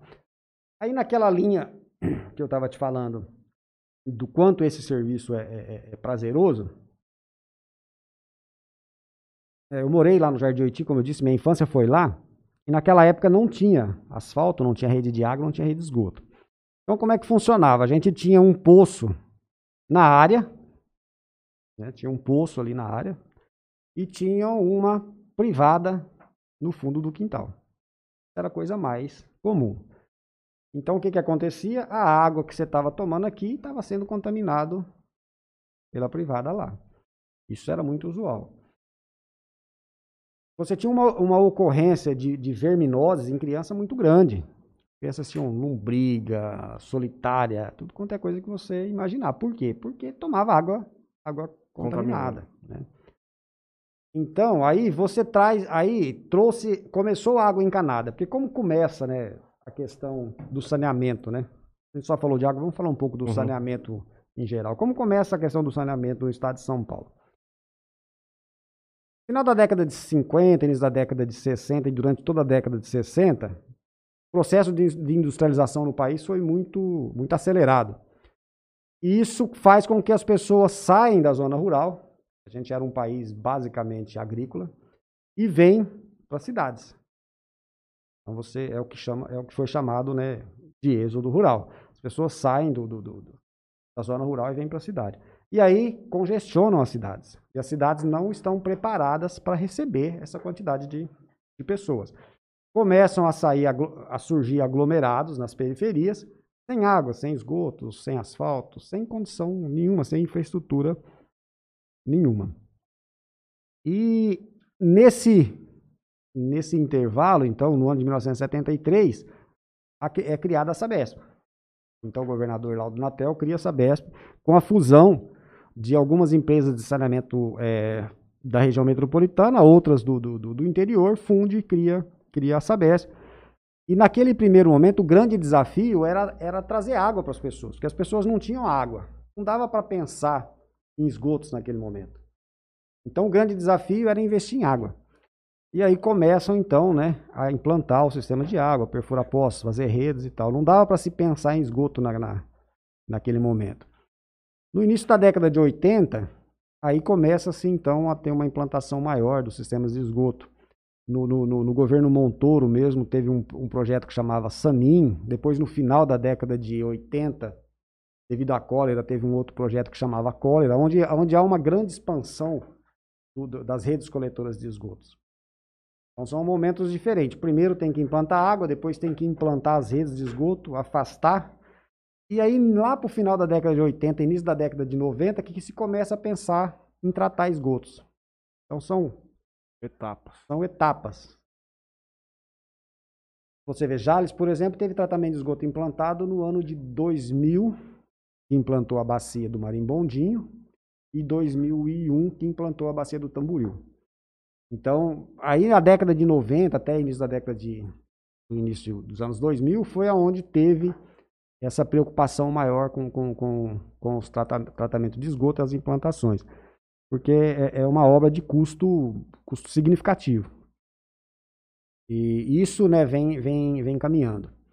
Então, nesse, nesse cenário, nesse cenário, implantou-se esgoto nas sedes dos municípios, que é onde ela tinha, tinha as maiores concentrações né, de, de pessoas. E, e- e o tratamento nos distritos, que são os povoados menores e tal, começa é, aqui na região, na região de Jales a partir do ano, de, do ano 2000, né, a divisão de Jales já começa a im- implantar essa, essa rede, sistema de tratamento de esgoto também nos distritos.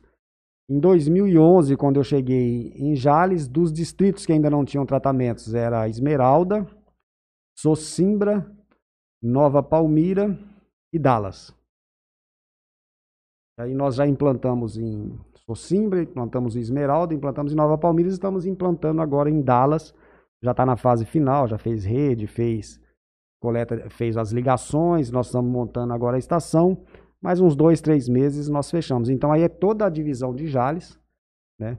Mesmo os distritos, os povoados rurais vão contar com 100% de, de, de água tratada, 100% de coleta e afastamento de esgotos e 100% de, de tratamento. O que constra- contrasta muito com a região, com o Brasil, né? Se a gente pegar os números do Brasil, vocês podem entrar lá no, no Instituto, no site do Instituto Trata Brasil. Agora em 2020, o cenário era de 100 milhões de pessoas sem coleta e afastamento de esgotos. Num país de 210 milhões, você tem aí 100 milhões de pessoas que não têm coleta, alto? É muito. praticamente 50%. E 35 milhões de pessoas não têm água tratada à sua disposição. E estima-se, né? Ah, Estima-se com o novo marco do saneamento, estima-se que o orçamento é da ordem de 500 a 700 bilhões para poder regularizar o país inteiro. para poder universalizar. E aí, se a gente pega a nossa região, nós estamos universalizados desde 2001. Então, assim, estamos anos-luz, né? Na frente. É, à é o frente. que a gente sempre fala, o nosso estado aqui, ele é uma, ele é uma coisa muito à parte do resto de todo o nosso país, ainda mais quando a gente olha mais para o norte e nordeste. Entrando um pouco nessa linha, a gente tem, como o senhor disse agora, o marco do saneamento, que ano passado nós tivemos a, a aprovação disso, resta algumas, algumas regulamentações e tudo mais. Perfeito. Só que isso traz, aquilo que a gente estava falando no começo, a possibilidade de o, de o, de o investidor privado conduzir, solidar, é, é, às vezes até unicamente, essas questões. perfeito. Aqui na nossa região, vamos fazer um, um- um- um apanhado geral do que, que isso poderia influenciar aqui na nossa região e de, de que o senhor realmente vislumbra um investimento significativo nessas áreas mais, mais é, menos favorecidas, na verdade, se a gente vai conseguir dar, chegar com esses, com essas, com esses recursos para essas pessoas que ainda não possuem. Então, a história do, do, do, do- do saneamento, né, no, no Brasil é uma história bem complexa. A Sabesp, desde que ela foi fundada em 1973, ela vem se, se reinventando aos longos dos anos. E agora, mais uma vez, né, ela tem aí um desafio que é o, que é o marco de saneamento. Se a gente pegar lá em 1973, né, essa história que eu acabei, que eu acabei de contar, a empresa surgiu nesse, nesse meio tempo e ela teve que buscar alternativas né, para poder trazer o saneamento aqui para a população de, de, de, São Paulo. Em 1995, quando, as, quando assumiu o governo do estado, o, o então governador Mário Covas, é, a Sabesp teve uma mudança muito grande de gestão. Ele trouxe para a Sabesp, na época da iniciativa privada, o doutor Ariovaldo Carminani, que ele veio da iniciativa privada e veio ser presidente da Sabesp. E ele trouxe para a Sabesp uma visão diferente, porque naquele momento, até então, até então, a Sabesp era uma empresa é, que não tinha muita visão de mercado, né? Ela era uma empresa pública, gerida por, por, né, por políticos, né? Normalmente quem fazia parte da presidência, da, da, da direção, eram pessoas mais voltadas para as questões políticas. E ele vem para a Sabesp, né, através do, do, do, governador Mário Covas, e traz uma visão de mercado. Então, naquele momento, a Sabesp teve uma transformação muito grande e ela cresceu muito e aprendeu a, a, lidar com essa questão de mercado a partir daquele momento, porque ele traz essa, essa visão para a empresa. Por volta de 2001, 2002, a Sabesp ela abre o seu capital. Né? Ela, ela passa a ter ações na Bolsa, e o Estado negocia parte dessas ações, mas o Estado continua ainda como como, como exato, como é, como gestor, né, como controlador, por, por ser o acionista majoritário. majoritário. E aí ela, como ela, ela entra no mercado definitivamente, ela passa a ter uma, ela obrigatoriamente tem que ter uma visão diferenciada, né? Lucro. Exatamente. Você tem, você tem que avaliar custo, você tem que avaliar, né, diminuir suas despesas, tem que ser uma, uma empresa mais ágil, você tem que buscar a satisfação é, do cliente, você tem que cuidar das questões socioambientais, porque o mercado, a Sabesp, ela tem ações na, na, na, na, Bolsa de Nova York, então o mundo né, externo também passa a cobrar isso da empresa. Então, isso, isso reflete no quê? Reflete nos, nos resultados. E automaticamente também ela passa a ser uma empresa de autogestão. Como ela passa a ter mercado, passa a ter é, investimento do mercado, o governo então não pode mais colocar recursos públicos na empresa.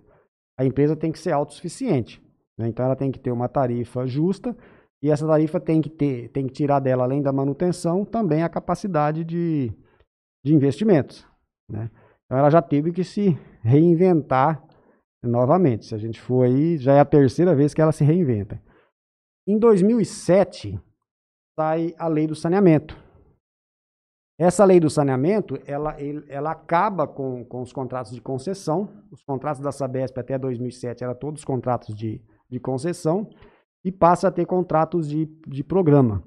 Então, ela tem que renovar todos esses contratos com municípios nessa nova, nessa nova é, modalidade. O município, desde aquele momento, né, os municípios sempre teve a prerrogativa de ou fazer o contrato com, com, com a Sabesp, renovar, ou buscar né, o mercado, mercado privado.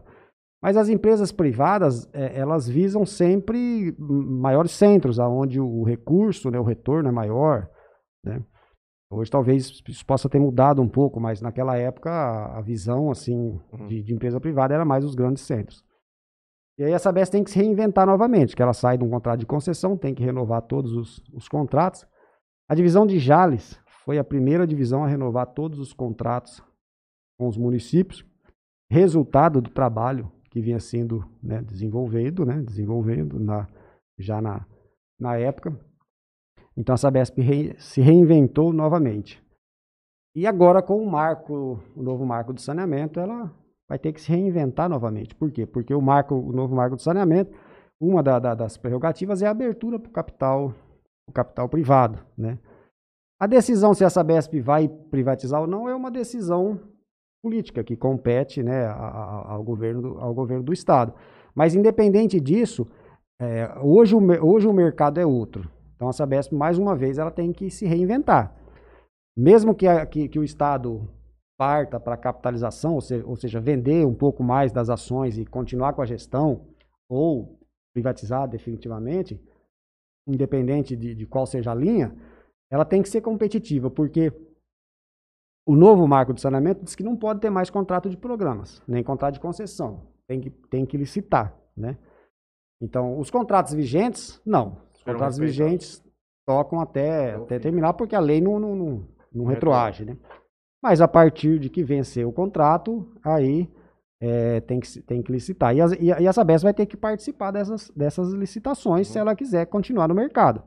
Ela tem que se tornar cada vez né, mais eficiente, cada vez mais, mais rentável, né, buscar tecnologias diferentes. Mais uma vez, ela vai ter que se, se reinventar. E, e, e, isso ela tem, ela tem buscado. Ela tem buscado tornar mais ágil, né, ser mais competitiva.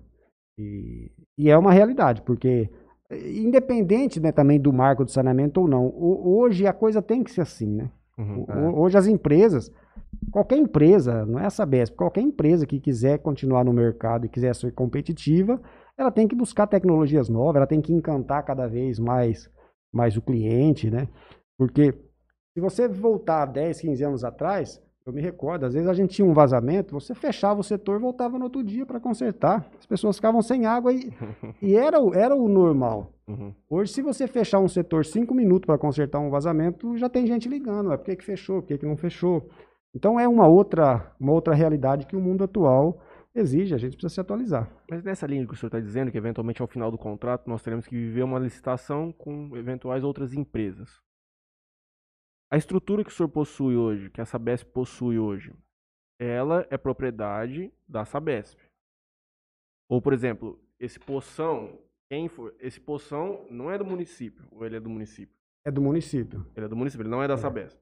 É, não, funciona. Então, a diferença do contrato de programas para o contrato de concessão, essa, esse é o grande diferencial. É o contrato de concessão, o capital, né, todo o capital investido, todos os investimentos que eram feitos era propriedade da Sabesp. No contrato de programas, isso, isso tem que ser amortizado ao longo dos 30 anos. Então, quando a Sabesp foi fazer o contrato de programas com os municípios, ela fez um plano de investimentos. Né? Esse plano de investimento prevê tudo que ia ser investido nos 30 anos. Então, é feito um estudo de viabilidade econômica financeira, e esse estudo consta exatamente isso. Ó, quanto que eu vou gastar de manutenção, quanto que eu vou gastar de investimento, quanto que vai arrecadar, e é feito, né, então, o, o, o encontro de contas. Então, hoje o investimento é do município. Mas essa questão do novo marco de saneamento ainda não está clara. Uhum. Tem muitas coisas ainda que não está claro. Tem, tem, tem juristas que entendem de uma forma, tem juristas que entendem de outra.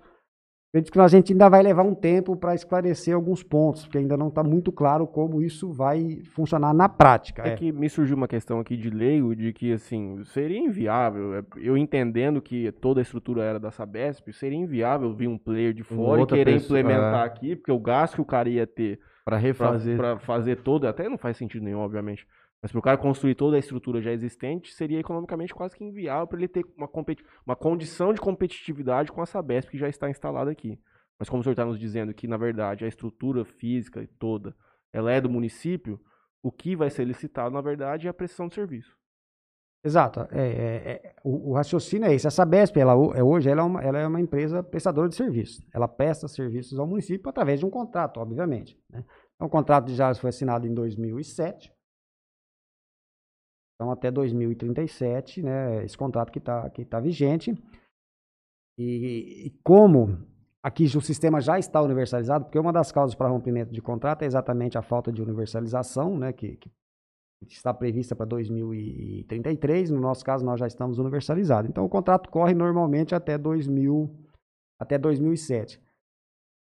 Até 2037. Até lá, se o, no, se, se o marco de saneamento ainda for esse, se não tiver alguma outra, uma outra alteração, né? É, provavelmente tenha que partir para uma licitação da forma como está escrito no, no, marco. Mas, como eu disse, ainda é uma coisa que tá muito, não está muito claro. Ainda, uhum. tem, ainda tem várias interpretações que precisam ser esclarecidas. Com, essa no, com esse novo marco do saneamento, a Sabesp poderia eventualmente uh, ir para o norte, o nordeste do Brasil para construir uma operação lá? A Sabesp, ela, ela mesmo ela estando né, operando só no estado de São Paulo, ela pode fazer, ela, ela hoje já, já existe uma lei na Assembleia que ela pode fazer algumas parcerias público-privadas. Uhum. Vou dar um exemplo, a cidade de Andradina, que é próximo aqui. Podemos a- falar a do nosso amigo Mário Celso também. Ah, ele mora em Andradina? Ele tá construindo um parque lá de diversão. Eles estão fazendo. Ah, aqui tá com bacana. um, um- é como se fosse em Olímpia. Entendi, Um um parque de termas. águas, vai construir um Bacana. hotel. É uma coisa faraó, E- é, ah, faraônica. bacana. Vai gastar um dinheiro bom lá em É, Andradina. o Valeri, o pai da Thaís, ele já tinha me dito, a questão de água deles lá é, é brutal. Então, Andradina, a Sabesp, ela participa lá do que a gente chama de SPE. É uma, é, é uma, uma é, conjunção público-privada, né? uma parceria público-privada. Ela, ela é uma, ela é uma da- das acionistas. Ela, não- ela não opera, mas ela, ela tem parte. é, ela faz. Ela é uma dos das acionistas do sistema de, de, de Andradina. Então, essa é uma modalidade né, que ela pode concorrer. Por exemplo, recentemente, ela participou da licitação da, da, da, da SEDAI, do Rio de Janeiro. Certo. A SEDAI foi dividida em quatro blocos, né? Uhum. E foi para leilão. E o bloco 2, bloco 2, a Sabesp participou. né, Era uma das participantes do, do, do bloco. Depois, o governador optou por acabar desistindo da participação no bloco. Mas hoje ela tem essa possibilidade de buscar novos mercados. É, por exemplo, ela pode partir para a área dos resíduos sólidos. É uma opção. Tratar lixo, né? é operar aterros sanitários. Então, é, é essas outras alternativas, né? Que é o Que, que vai ter que processo de se reinventar que vocês de se estão... reinventar, E exatamente. já existe algum tipo de diretriz? Já existem estudos. Vocês já estão Já. fazendo um estudo de, de qual caminho seguir. Já existem estudos. Aqui mesmo na região de Lins, né? O da Lua já tem algumas, já, se não me falha a memória, está com duas cidades que está sendo feito já, já um estudo, primeiro, assim, muito prévio, porque ainda está Uhum. começando a engatinhar para saber em que. E tem, outra, e tem outras, eh, outras áreas, por exemplo. Nós produzimos uma quantidade de lodo nas estações eh, grande. Esse lodo, ele pode partir, ser utilizado como insumo agrícola. Ainda, ainda não existe uma legislação específica aqui no estado de São Paulo para isso, mas pode ser utilizado em compostagens, aí você parte a produzir, né? eh, você, você passa a produzir insumos agrícolas. Então, existem várias áreas. Nós estamos estudando aqui em Jales, provavelmente, está muito bem avançado, um projeto para a implantação de uma usina fotovoltaica na, na área da estação de tratamento de esgoto de Jales. Legal. Então, existem várias. na- foi inaugurado ano passado uma estação fotovoltaica na estação de tratamento de esgotos de Orindiúva.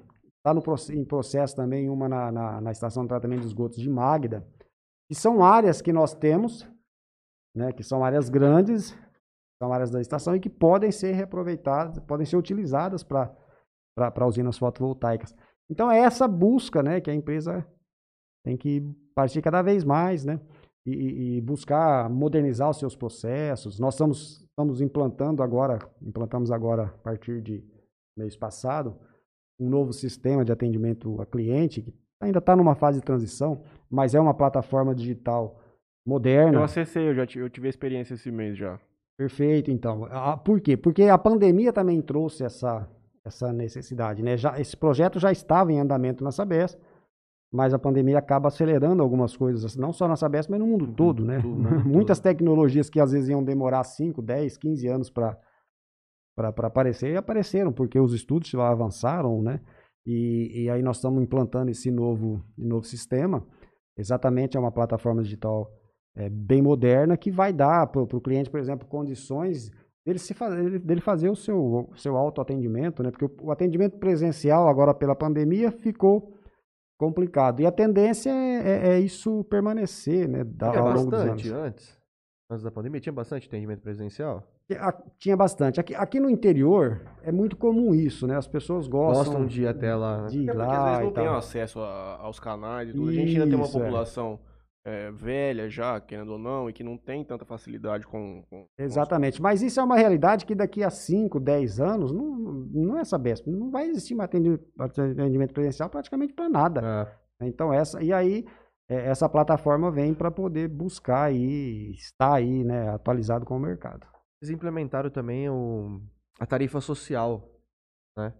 É, conta pra Sim. gente como é que funciona, quem A- tem direito a isso. A tarifa social, é, é, é, é ela já existe há um, há um, bom tempo, né?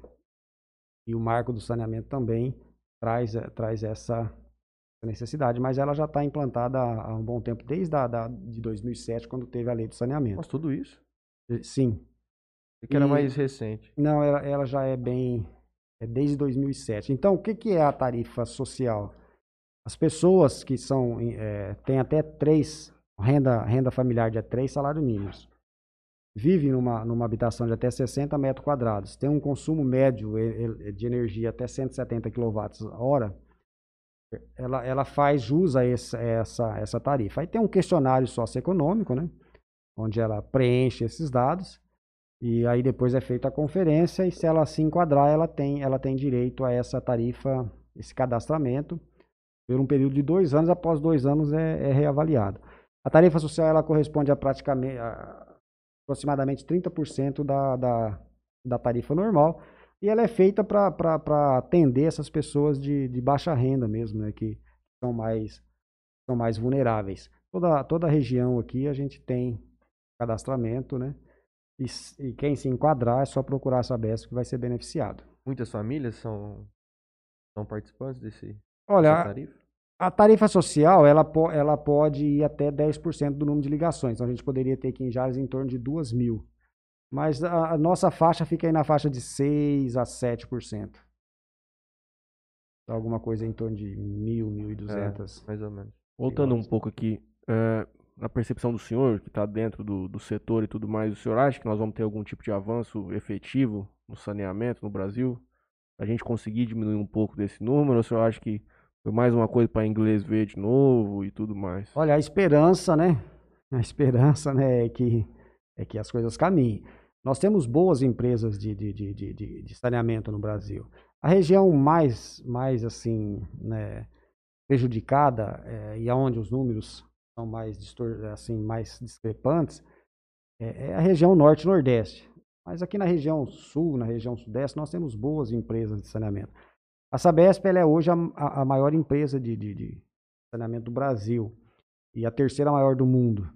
Ela atende aqui no estado de São Paulo 375 municípios. Então, o estado de São Paulo tem 645 municípios. Mas em número de ligações, porque ela atende a região metropolitana, chega a 70%, 80% do estado. É, são, são aproximadamente 20 milhões de, de, de, de, de clientes que a Sabesp tem, 28,6 de água e em torno de 25 milhões de, de, de, de esgoto. E, assim, eu, eu, eu, não acredito sinceramente que vai ser o marco do saneamento, nessa né, nova lei que vai, que vai fazer. Vejo, eu vejo de uma outra forma, o senhor me disse que meu raciocínio é correto. A única forma disso reduzir é diminuindo a desigualdade social entre as pessoas, porque a única maneira que a, que a empresa vai ter interesse em, em, fazer toda essa estruturação lá, se tiver pessoas com capacidade de devolver economicamente o investimento que eles vão fazer. Perfeitamente.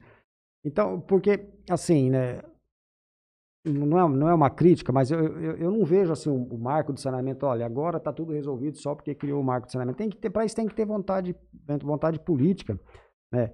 E tem, tem regiões onde vai precisar o, o, o, capital privado, o recurso privado, provavelmente vai, porque o, o, nível de investimento é muito alto.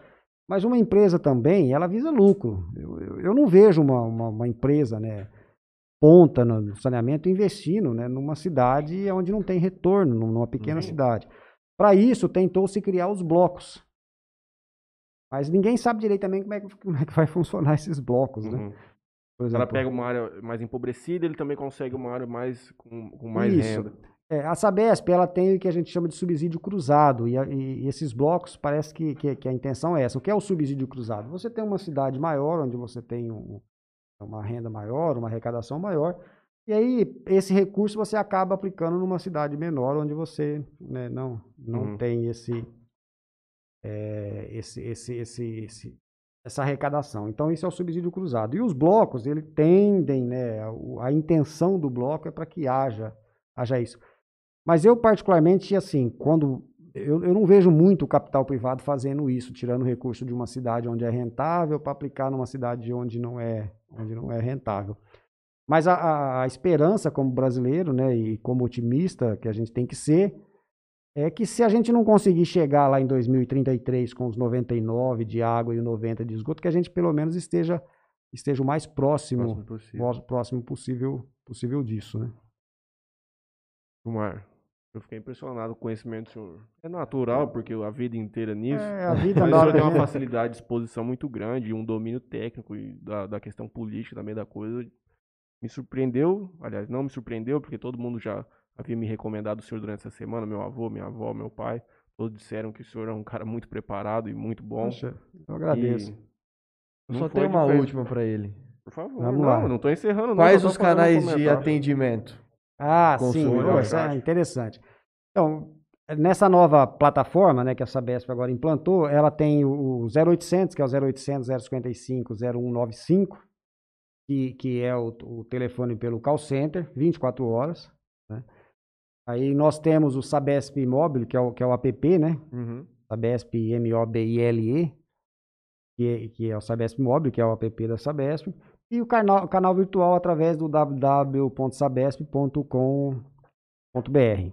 Esses são os canais, é, os canais virtuais. Qualquer, qualquer canal desse, a pessoa pode entrar Pode e entrar, consegue... isso. Ali não qualquer- tem burocracia. Você pega a tua conta e tua conta tem número de fornecimento. Você entra lá, segunda via, qualquer coisa, só Já coloca lá consegue já pega na hora. Rapidinho. Já não consegue, é, facinho. E Ainda mais para vocês assim, que são garotada, é tira de letra, né? Eu que já tô aqui no cinquentão, tem, às vezes a gente sofre um Não, pouco com essas moda- modernidades. tem que ensinar o velho lá de casa a fazer isso aí. Mas tem você, rapaz, para. Mauro Tonon Júnior, boa noite, Gilmar. Grande companheiro, excelente profissional, extremamente técnico. Sabesp em boas mãos. Parabéns pelo trabalho. Ah, Obrigado. A Paula Carolina manda na sequência. Existem novas tecnologias para o tratamento de esgoto? Existem. Vamos lá. E como existem. Ah, perdão. Já, eu, ah, Não, falou do Laurentino. acho Não, que mas ele mandou boa noite só. depois ele... Depois eu não vi. se ele- Vamos nessa da Paula, depois nós temos mais umas, uma aqui do Gustavo e do Laurentino. Olha, tec- tecnologia para tratamento de esgoto e tratamento de água, a cada dia surge uma tecnologia nova. O problema ainda é o custo. né? Ainda o custo é um custo significativo. Essa questão do tratamento de esgoto, existem assim as, as, as opções técnicas mais adequadas e, e as concepções que a gente julga mais apropriada. É, aqui na, na- na nossa região, que é a unidade do Baixo Tietê Grande, o, o então superintendente Luiz Paulo de Almeida Neto, na época ele era departamento técnico, ele optou por investir em, em lagoas, sistema de lagoas. Por quê? É- Essa é uma sacada muito, muito importante. Solo aqui nós temos à vontade. né? Área também. Então, se você tem área e você tem sol, o que o esgoto precisa é tempo e luz solar para se autodepurar.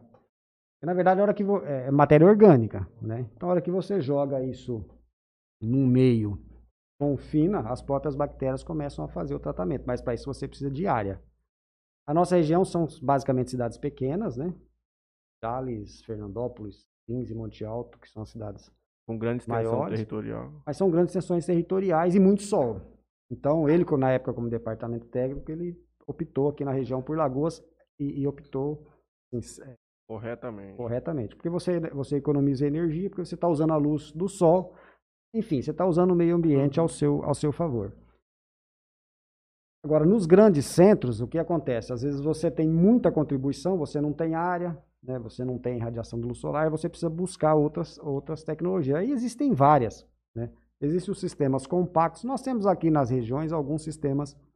Quando você tem uma cidade muito pequenininha, às vezes compensa você fazer um sistema compacto. Por exemplo, agora em, em Dallas mesmo, nós estamos fazendo um, um- um sistema compacto. A cidade é muito pequena, então você consegue fazer isso através de, de, de, de reatores UASB que você compra hoje pronto no, no, no mercado. O mercado vende pronto.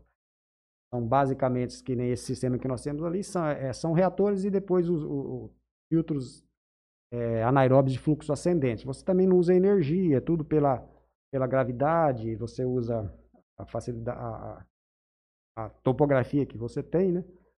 E você consegue também. Aí tem tratamentos físico-químicos. Aí você vai, te- existem vários tipos, né? O, que acontece, por exemplo, numa estação de tratamento de água, você consegue fazer numa estação de tratamento de esgoto. Você pega o esgoto ali, faz um tratamento físico-químico através de floculantes, decantadores, mesmo sistema de uma estação de tratamento de água. Mas é um custo mais caro. É um tratamento mais eficiente, mas é um custo mais alto e a geração de lodo também, também é muito alta. Tem o sistema de tratamento através de membranas, né, que são membranas, que são poros é, com, com nano, é, nanoporos, né? E aí você bombia esse esgoto nessas membranas e ele filtra e retém todo esse material sólido. Então a tecnologia existe, vários tipos de, de, de tecnologia.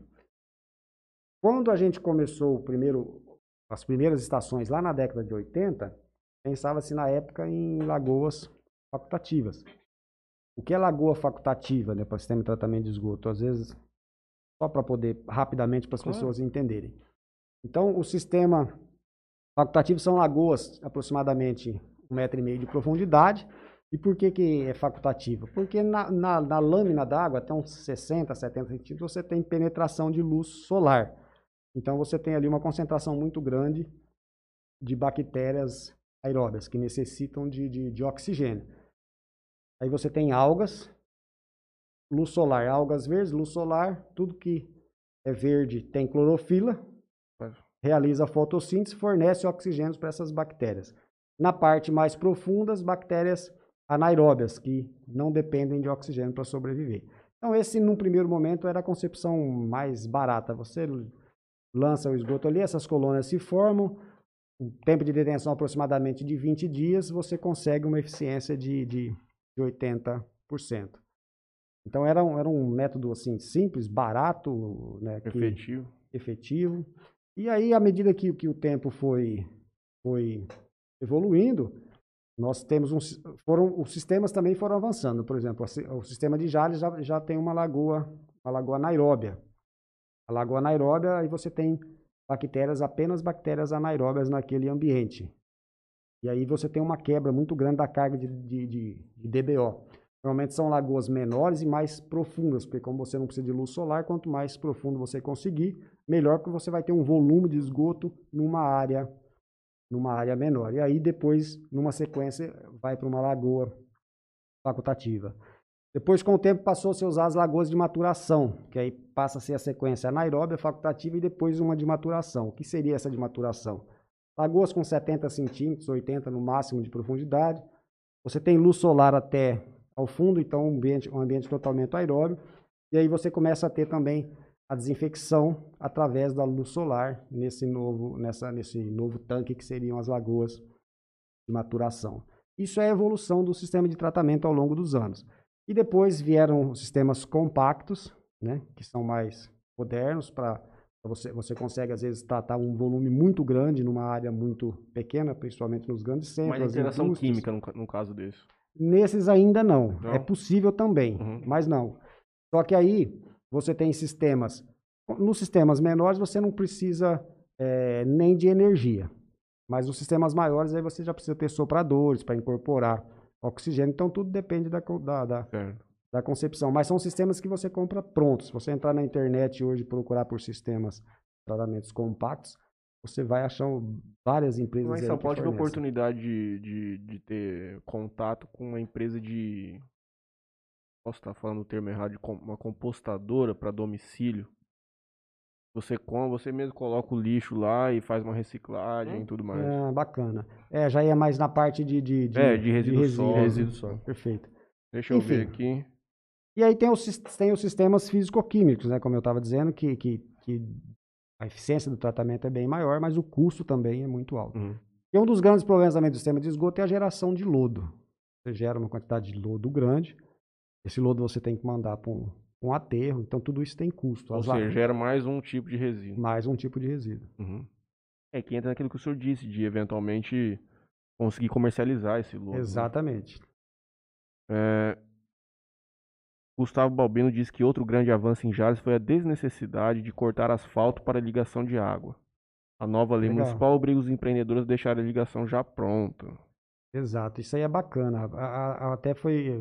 Quero agradecer Gustavo pela pergunta, porque serve para a gente fazer uma colocação aqui. Porque, veja bem, o sistema, os loteamentos novos, eles são pensados exatamente para isso, para que você não faça intervenção né, no, no, leito asfáltico para fazer as ligações. Então, todo loteamento hoje ele já tem uma ligação de água e esgoto. Então, né, a lei da gravidade diz que o esgoto corre sempre para o lado mais baixo do, do, terreno. Então, todas essas ligações de água e esgoto são feitas a jusante do, dos terrenos, ou seja, na divisa mais baixa do terreno. Do terreno. E, e, aí, muitas vezes na hora de fazer o projeto, né, o engenheiro não se atém a isso e coloca a ligação e o ramal de esgoto do outro lado.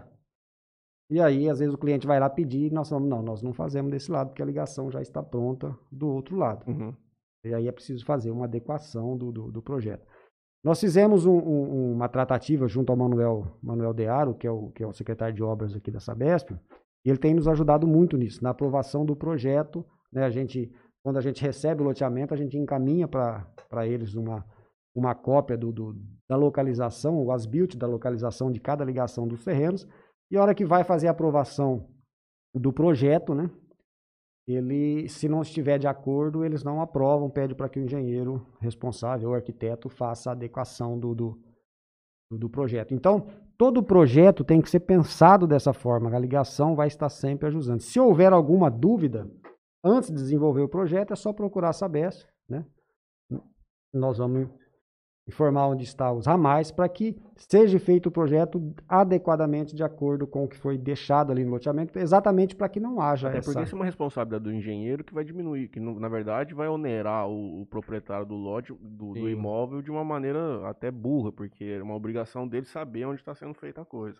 É, então, exatamente. Mas se ele não tiver o conhecimento, pode procurar saber se nós estamos lá à disposição. Conhecimento não, né? Se ele não, não saber exatamente, tiver uhum. alguma dúvida da localização do ramal, é só procurar a Sabesp nós vamos informar né, onde está para que o, que o projeto seja desenvolvido dessa forma. Além disso, tem também as ligações de água, mesmo onde é existente, que a gente faz através do sistema de método não destrutivo. Tanto as ligações quanto as substituições de ramais.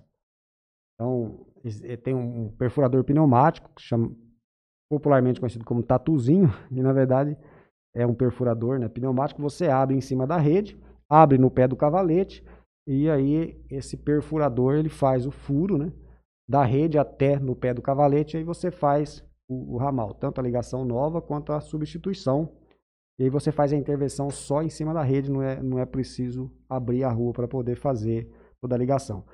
Infelizmente, na parte mais antiga da cidade, né, onde não tem esses ramais, você acaba tendo que intervir devido à ligação de esgoto. A ligação de água você ainda consegue fazer pelo método não destrutivo, mas o esgoto não. Então uhum. tem algumas situações e não tem como não intervir. Mas nos loteamentos novos nós conseguimos fazer isso e não e, e, e causar o, o, mínimo de dano possível, né, no asfalto.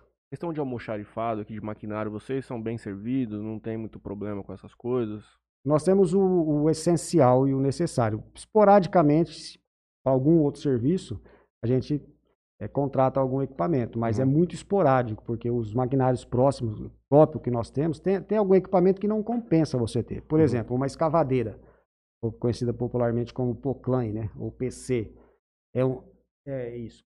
É um, é um equipamento que não compensa você ter, porque a utilidade é muito pouco. Então, esse tipo de equipamento, quando você precisa, você contrata, porque normalmente é um dia, dois dias uhum. que você precisa. Uhum. Mas reta escavadeira, perfuradores, veículo, qualquer tipo, todos os tipos de equipamento nós temos à disposição. Laurentino, Laurentino Júnior, Toninho. Temos o Mauro Tonon e o Laurentino Toninho é. aqui conosco hoje. e os dois são Júnior. Pedindo para o senhor comentar sobre a água de Urânia que vai de Jales por gravidade. Perfeito. Então, a, a Urânia está numa cota, né? Menor do que Jales. Né? Na verdade, a água sai de Jales vai para Urânia e depois também vai para Santa Salete. Tudo por, tudo por gravidade. Como a gente imaginar aqui, né, que Urânia, Santa Salete, Santana, Três Fronteiras, tá indo tudo para a beira do rio. Uhum. Então, né? Tá diminuindo tem, o relevo. É, o, o relevo está diminuindo. Então, topograficamente, nós temos essa, essa, esse favorecimento. E aí você calcula né, a perda de carga, o diâmetro de rede que você precisa para poder que essa água chegue lá, né, no, em condições, em vazão. Tem chegar pressão não tem, A pressurização é feita lá, lá mesmo? Não, é, no caso de Urânia, a, a, água chega no reservatório que a gente chama de reservatório apoiado, né? E depois ela é recalcada pro, pro elevado para distribuir para a cidade. Mas toda, todo o trajeto de Jales até Urânia é feito por, por gravidade. E a hora que a gente instalar, perfurar o poção 3, né? Vai ser perfurado exatamente, como eu disse no início, no meio de, Das de- duas, né? das duas cidades, ali na metade né, do percurso. Aí a gente vai, vai recalcar dali para Urânia e, o- e o restante para Jales. Bem, a Érica Miguelão. Mandou um boa noite meu amigo Gilmar, Érica Miguelão. Obrigado. Obrigado, Érica. Rapaz, que aula, hein? Eu acho que o senhor pode pegar, mandar no grupo da sua e falar assim, gente, quem quiser entender como é que funciona isso aqui, ó, tá aqui. Segue o link. Estou por duas horas dando uma aula sobre água e saneamento básico na região de Jazz, mas serve para muita gente que, na verdade, quem estuda sobre essas coisas, o senhor esclareceu muita dúvida aqui da galera hoje. Ah, eu que agradeço a oportunidade, é o nosso dia a dia, né? E como eu disse desde o início, eu tenho o privilégio de, de, de fazer aquilo que eu, que eu gosto. E quando você faz aquilo que você gosta, né? Fica mais. As coisas acontecem É. mais, Com mais com facilidade. mais facilidade, com mais facilidade, né? Então é isso, minha gente. Vamos agradecer a todos que estiveram conosco aqui por duas horas de programa. Duas horas, vixe. Passou rápido? Passou rápido, hein? É. Eu falo demais, então, né? Mas é isso que a gente gosta aqui. Eu tava preocupado, o senhor chegou falando meio baixinho. É, Eu falei assim, rapaz, onde vai dar- será que vai isso aqui hoje? Não vai dar certo. Pode uma última, doutor Gustavo Balbino. Por favor, meu companheiro. Fica à vontade. Deixa eu ver se tem alguma Gustavo. coisa aqui no, Ele tá precisando mandar outro superchat de no 20. zap zap. Amiga minha falando que eu tô com card bancário com essa polo. Bonezinho da Saber pra terminar É, o programa. pronto.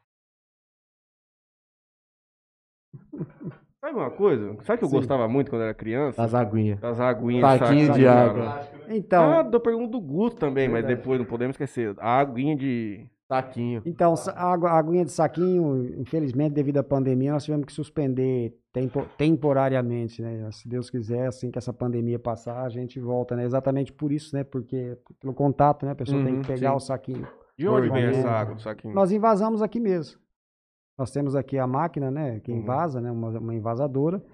A gente invasa e é um trabalho, assim, bacana. As escolas pedem, as prefeituras e tal. Quantas vezes eu fui jogar bola no, no ginásio de esporte Ginásio lá de e era só a isso, é. aguinha lá, você ficava jogando os outros. É, o- Vixe, jogava, mano, fazia- É. bomba com aquilo lá. É. Olha o desperdício sendo fomentado Então, é, é, aí já não é uma coisa bacana, né? Porque a água é pra Coisa de beber. criança. né?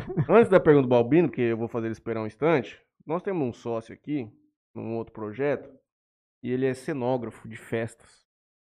Ele, tinha um, ele tem um sonho muito grande de fazer alguma apresentação em cima da taça. Meu Jesus. Existe essa possibilidade? Não tem um sonho mais fácil, né? Olha, é, Lá é, lá é- é- é, a, taça, a taça para você chegar nela, é- ela tem ali um veio dela, né? Um, tipo um tubo que você passa Uhum. por dentro. Então, se tiver alguma, quem tem claus- claustrofobia não pode, já não sobe. é, não pode subir. Outra coisa, quem também não tiver o joelho muito bom, não aconselho, porque são 30 metros, né? 30 metros. E o vento lá em cima é muito forte. É. É muito forte, é. Mas, é, um- é uma lá visão. Em cima é plano, lá em cima? Não, Ah, Não. então não dá. é, não é. E, e- e é uma, assim, você tem a visão, né? Se você vê uma região muito grande, porque ela já fica na cota mais alta da, da, da, da cidade. Aí você tá 30 metros acima, só não é mais alto que a subida preta lá, né? Que a subida preta ainda é, tá um pouco acima. Mas você tem uma visão muito grande, muito bacana. Mas assim. vamos dar um jeito de construir uma estrutura, colocar na antena da rádio e falar assim, Guto, sobe, É. filho. faz o que você quiser aí em cima e acabou. E cê- Ele pode subir e ficar amarrado só, é mais tranquilo também. É, tem o pessoal que pinta, né, a caixa d'água, né? De vez em quando a gente contrata A um gente quer pessoal pra subir com pintar. uns equipamentos fácil. mais ou menos assim, ó. Grande, de som. É muito difícil Ah, eu acho subir. melhor, melhor, Deixar quieto? melhor deixar quieto. Vamos lá. Quem pediu foi o Franley. Muito obrigado, Gustavo. Gostamos assim. Tá, o Balbino vai ter o nome gravado no Vai. novo. Ele é um grande ambientalista aqui da região. Opa, que um bacana. advogado ambientalista, ele é bruto, bruto, bruto. Mas, infelizmente, não soube dar. Ah, Não soube passar a receita pra não matar um cacto. Pelo jeito, não durou Rapaz. três semanas. Ele manda o seguinte: a irrigação de praças públicas não deve ser água potável. Qual a saída para isso? A prefeitura captar água de rios e irrigar praças? E Olha, muito obrigado pelos 10 reais, tá, Wink? Deus abençoe. É, então, é, não, não é o ideal, né? Não tenha dúvida, né? Que o ideal não é usar a água tratada para isso. Agora, uma das alternativas, até eu, eu tive essa semana passada conversando com, com, com o França e com o Manuel, inclusive eles estavam pensando nessas, nessas, nessa alternativa, né? Uma das alternativas seria e- essa, você colocar containers, né? E aí abastecer esses containers container periodicamente, né, com água de represa ou mesmo que seja água de outro poço, de poços, mas que não sejam água, água tratada. Essa é uma é uma alternativa. A prefeitura, eu, tive contato com, com França semana passada porque tinha algumas pessoas pedindo ligações em praça e eles estavam estudando essa opção. Seria uma opção interessante, né? Seria uma opção interessante. Já fiz um requerimento ao Gilmar e ele me respondeu oralmente com muita atenção sobre o uso de irrigação em praça. É o famoso cara que pergunta que ele já sabe a resposta. Ele já sabe a Mas resposta. por quê? Porque ele gosta do Interior Cast, ele quer produzir conteúdo para nos ajudar aqui, o que nós agradecemos ele grandemente. Agradeço a minha mãe também que mandou uma palminha, ela deve ter gostado bastante da entrevista de hoje também, porque tivemos um professor aqui. Aula, Opa. mais um dia de Mais um aula dia. aqui. O Interior Cast é qualidade, né? O Cast é padrão. É isso, minha gente. Eu agradeço o senhor novamente pela Eu que visita. agradeço. É, fiquei muito contente aqui com todo o conhecimento que o senhor passou. E é o que a gente fala para todo mundo aqui. A nossa maior alegria nesse programa é ter a possibilidade de ter esse tipo de contato e compartilhar conhecimento. Na verdade, hoje nós só recebemos, né? Mas faz parte da vida. Se É isso. o senhor quiser deixar alguma mensagem, mandar um abraço para alguém, os funcionários da Sabesp, que todo dia lá estão com o senhor lutando Exatamente. para nos. É, Eu, eu queria, assim, primeiro eu sou uma pessoa privilegiada, eu me considero privilegiado por trabalhar. Eu sempre trabalhei com pessoas boas e pessoas que me ensinaram muito, tanto, as, tanto os meus superiores quanto os meus, meus subordinados. Às vezes, às vezes a gente aprende mais com, com alguém da equipe né, do que em livro, em, principalmente quando você pega. é, eu tenho, né, nós temos aqui na equipe da Sabesp pessoas que têm 30 anos, é, bom, eu já vou fazer 30, né? De, de Sabesp, mas pessoas com 30, 40 anos e que têm um conhecimento muito grande. E, e- e- o trabalho da Sabesp aqui na, na- na região de Jales é, é um trabalho que é respeitado por causa da equipe. Ninguém né, faz, faz nada sozinho, né? A gente tem uma equipe, né? A equipe que executa, né? E, e uma equipe que está ali no dia a dia junto com a gente. Eu só tenho, eu só tenho a agradecer, né? E agradecer a vocês aqui também pela, pela oportunidade de estar aqui falando um pouco da, um pouco da Sabesp. Acho importante a gente trazer essas informações, né? Porque às vezes, assim, no dia a dia a gente não, não tem essa oportunidade de estar passando essas informações para uma quantidade significativa de pessoas. E é através né, da, da, da mídia, seja falada ou seja escrita, que a gente consegue atingir uma quantidade de pessoas maiores. É só agradecer mesmo, né? E dizer que a Sabesp está à disposição e que o nosso intuito é sempre trazer, né, para a população a melhor prestação de serviço possível quanto a, a entregar uma água de qualidade com regularidade, porque pessoas querem água com qualidade e com regularidade, né? E fazer a coleta, o afastamento e tratamento dos esgotos e devolver, né, ao, ao meio ambiente eh, os efluentes de acordo, né, com o que, que são estabelecidos aí pelas, pelas legislações vigentes. Agradecer ali o Léo, que está ali na, na operação. Hoje ele colocou o Né? ar-condicionado aqui em mim. Ah, é? Eu peguei. Ah, Mas aí é. uma hora eu olhei, rapaz, tava uma ventania aqui, parecia ventilador. Eu fui olhar, tava ligado o turbo, no máximo ainda. Eu fui lá, pelo amor de Deus. Não, não precisa de tá, tá frio, já vamos economizar energia. Agradecer aí você, Matheus, você tentou me levar para o time do São Paulo. Aliás, o Delay também já tinha, já tentou, né? O- o- aí fica o João e o Claudinei querendo que eu seja corintiano. Não, Deus me livre. Então, vamos continuar, né? Vamos continuar. Independente, né? É muito sofrimento, mas vamos continuar sendo Santista. Então, Eu também queria saber, mas não tem. e agradecer o Franley aí também pelo convite. E nós estamos sempre à, à disposição aí. Pode contar com a gente. Obrigado, Gilmar. Obrigado a todo mundo que nos acompanhou. Vou seguir aqui pro meu merchandise. Você toca aí. Bom, é, queria agradecer ao Toquinho Center Car. Essa semana não vai passar, viu? Vou levar o carro lá. Não, não precisa mais falar nada. Minha Já mãe gostou muito. Quatro semanas. Minha mãe ficou muito contente.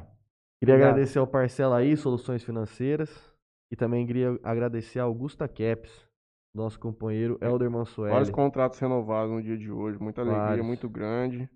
Pessoal, quem não for inscrito no canal, se inscreva no canal. Por favor. Quem estiver acompanhando pelo Facebook, curte a nossa página também. E vai ser só fortalecimento aqui pra nós. É o que eu Beleza? ia comentar, Gustavo Albino. O Laudo Natel possibilitou a existência da Sabesp e também do Morumbi. A Ivete Nunes disse que adorou a entrevista com o Gilmar. Nós também. É, meus agradecimentos Ivete. finais vão para Via Pães, Padaria. Amanhã tem festival de donuts, Vou pegar o meu lá. festival de croissant, molinho verde, o melhor lanche natural da cidade, sem dúvida nenhuma. Franley dá, dá prejuízo Senhora, mim. É muito bom aquilo lá. Mas tá de dieta, né, Franley? Dieta agora. Mas o que, que você vai comer amanhã que você falou? Só salada e frango. Ué, aí você não vai no Igor pegar os doces? Vou levar pra minha mãe comer. Ah, vai levar pra Ela tua mãe. gosta. Também conosco a Dali, Boutique, da Dri, que tá se recuperando do Covid também, agora já em fase final. Em breve ela vai estar lá, fiscalizando a Rua 11. Imposto ali, tranquilo. Tudo que acontece na 11 ali, tá na mão dela. E a Condor Barbearia, que nós estamos esperando a data do Billy. Essa data com ele aí. O Alberto falou que ia ver. O Alberto falou que ia ver. Hoje, inclusive, aniversário do nosso companheiro Alberto, que é parceiro aqui nosso do programa. 33 anos de rodagem, um abraço Opa. grande pra ele. Parabéns. Albertinho. E é isso, minha gente. Muito obrigado. Obrigado de novo. Obrigado. Léo. Pode encerrar. Nos vemos na quinta-feira com Beto e Fredo. Aí é uma Opa. coisa mais tomar uma cachaça, Mais, mais light, né?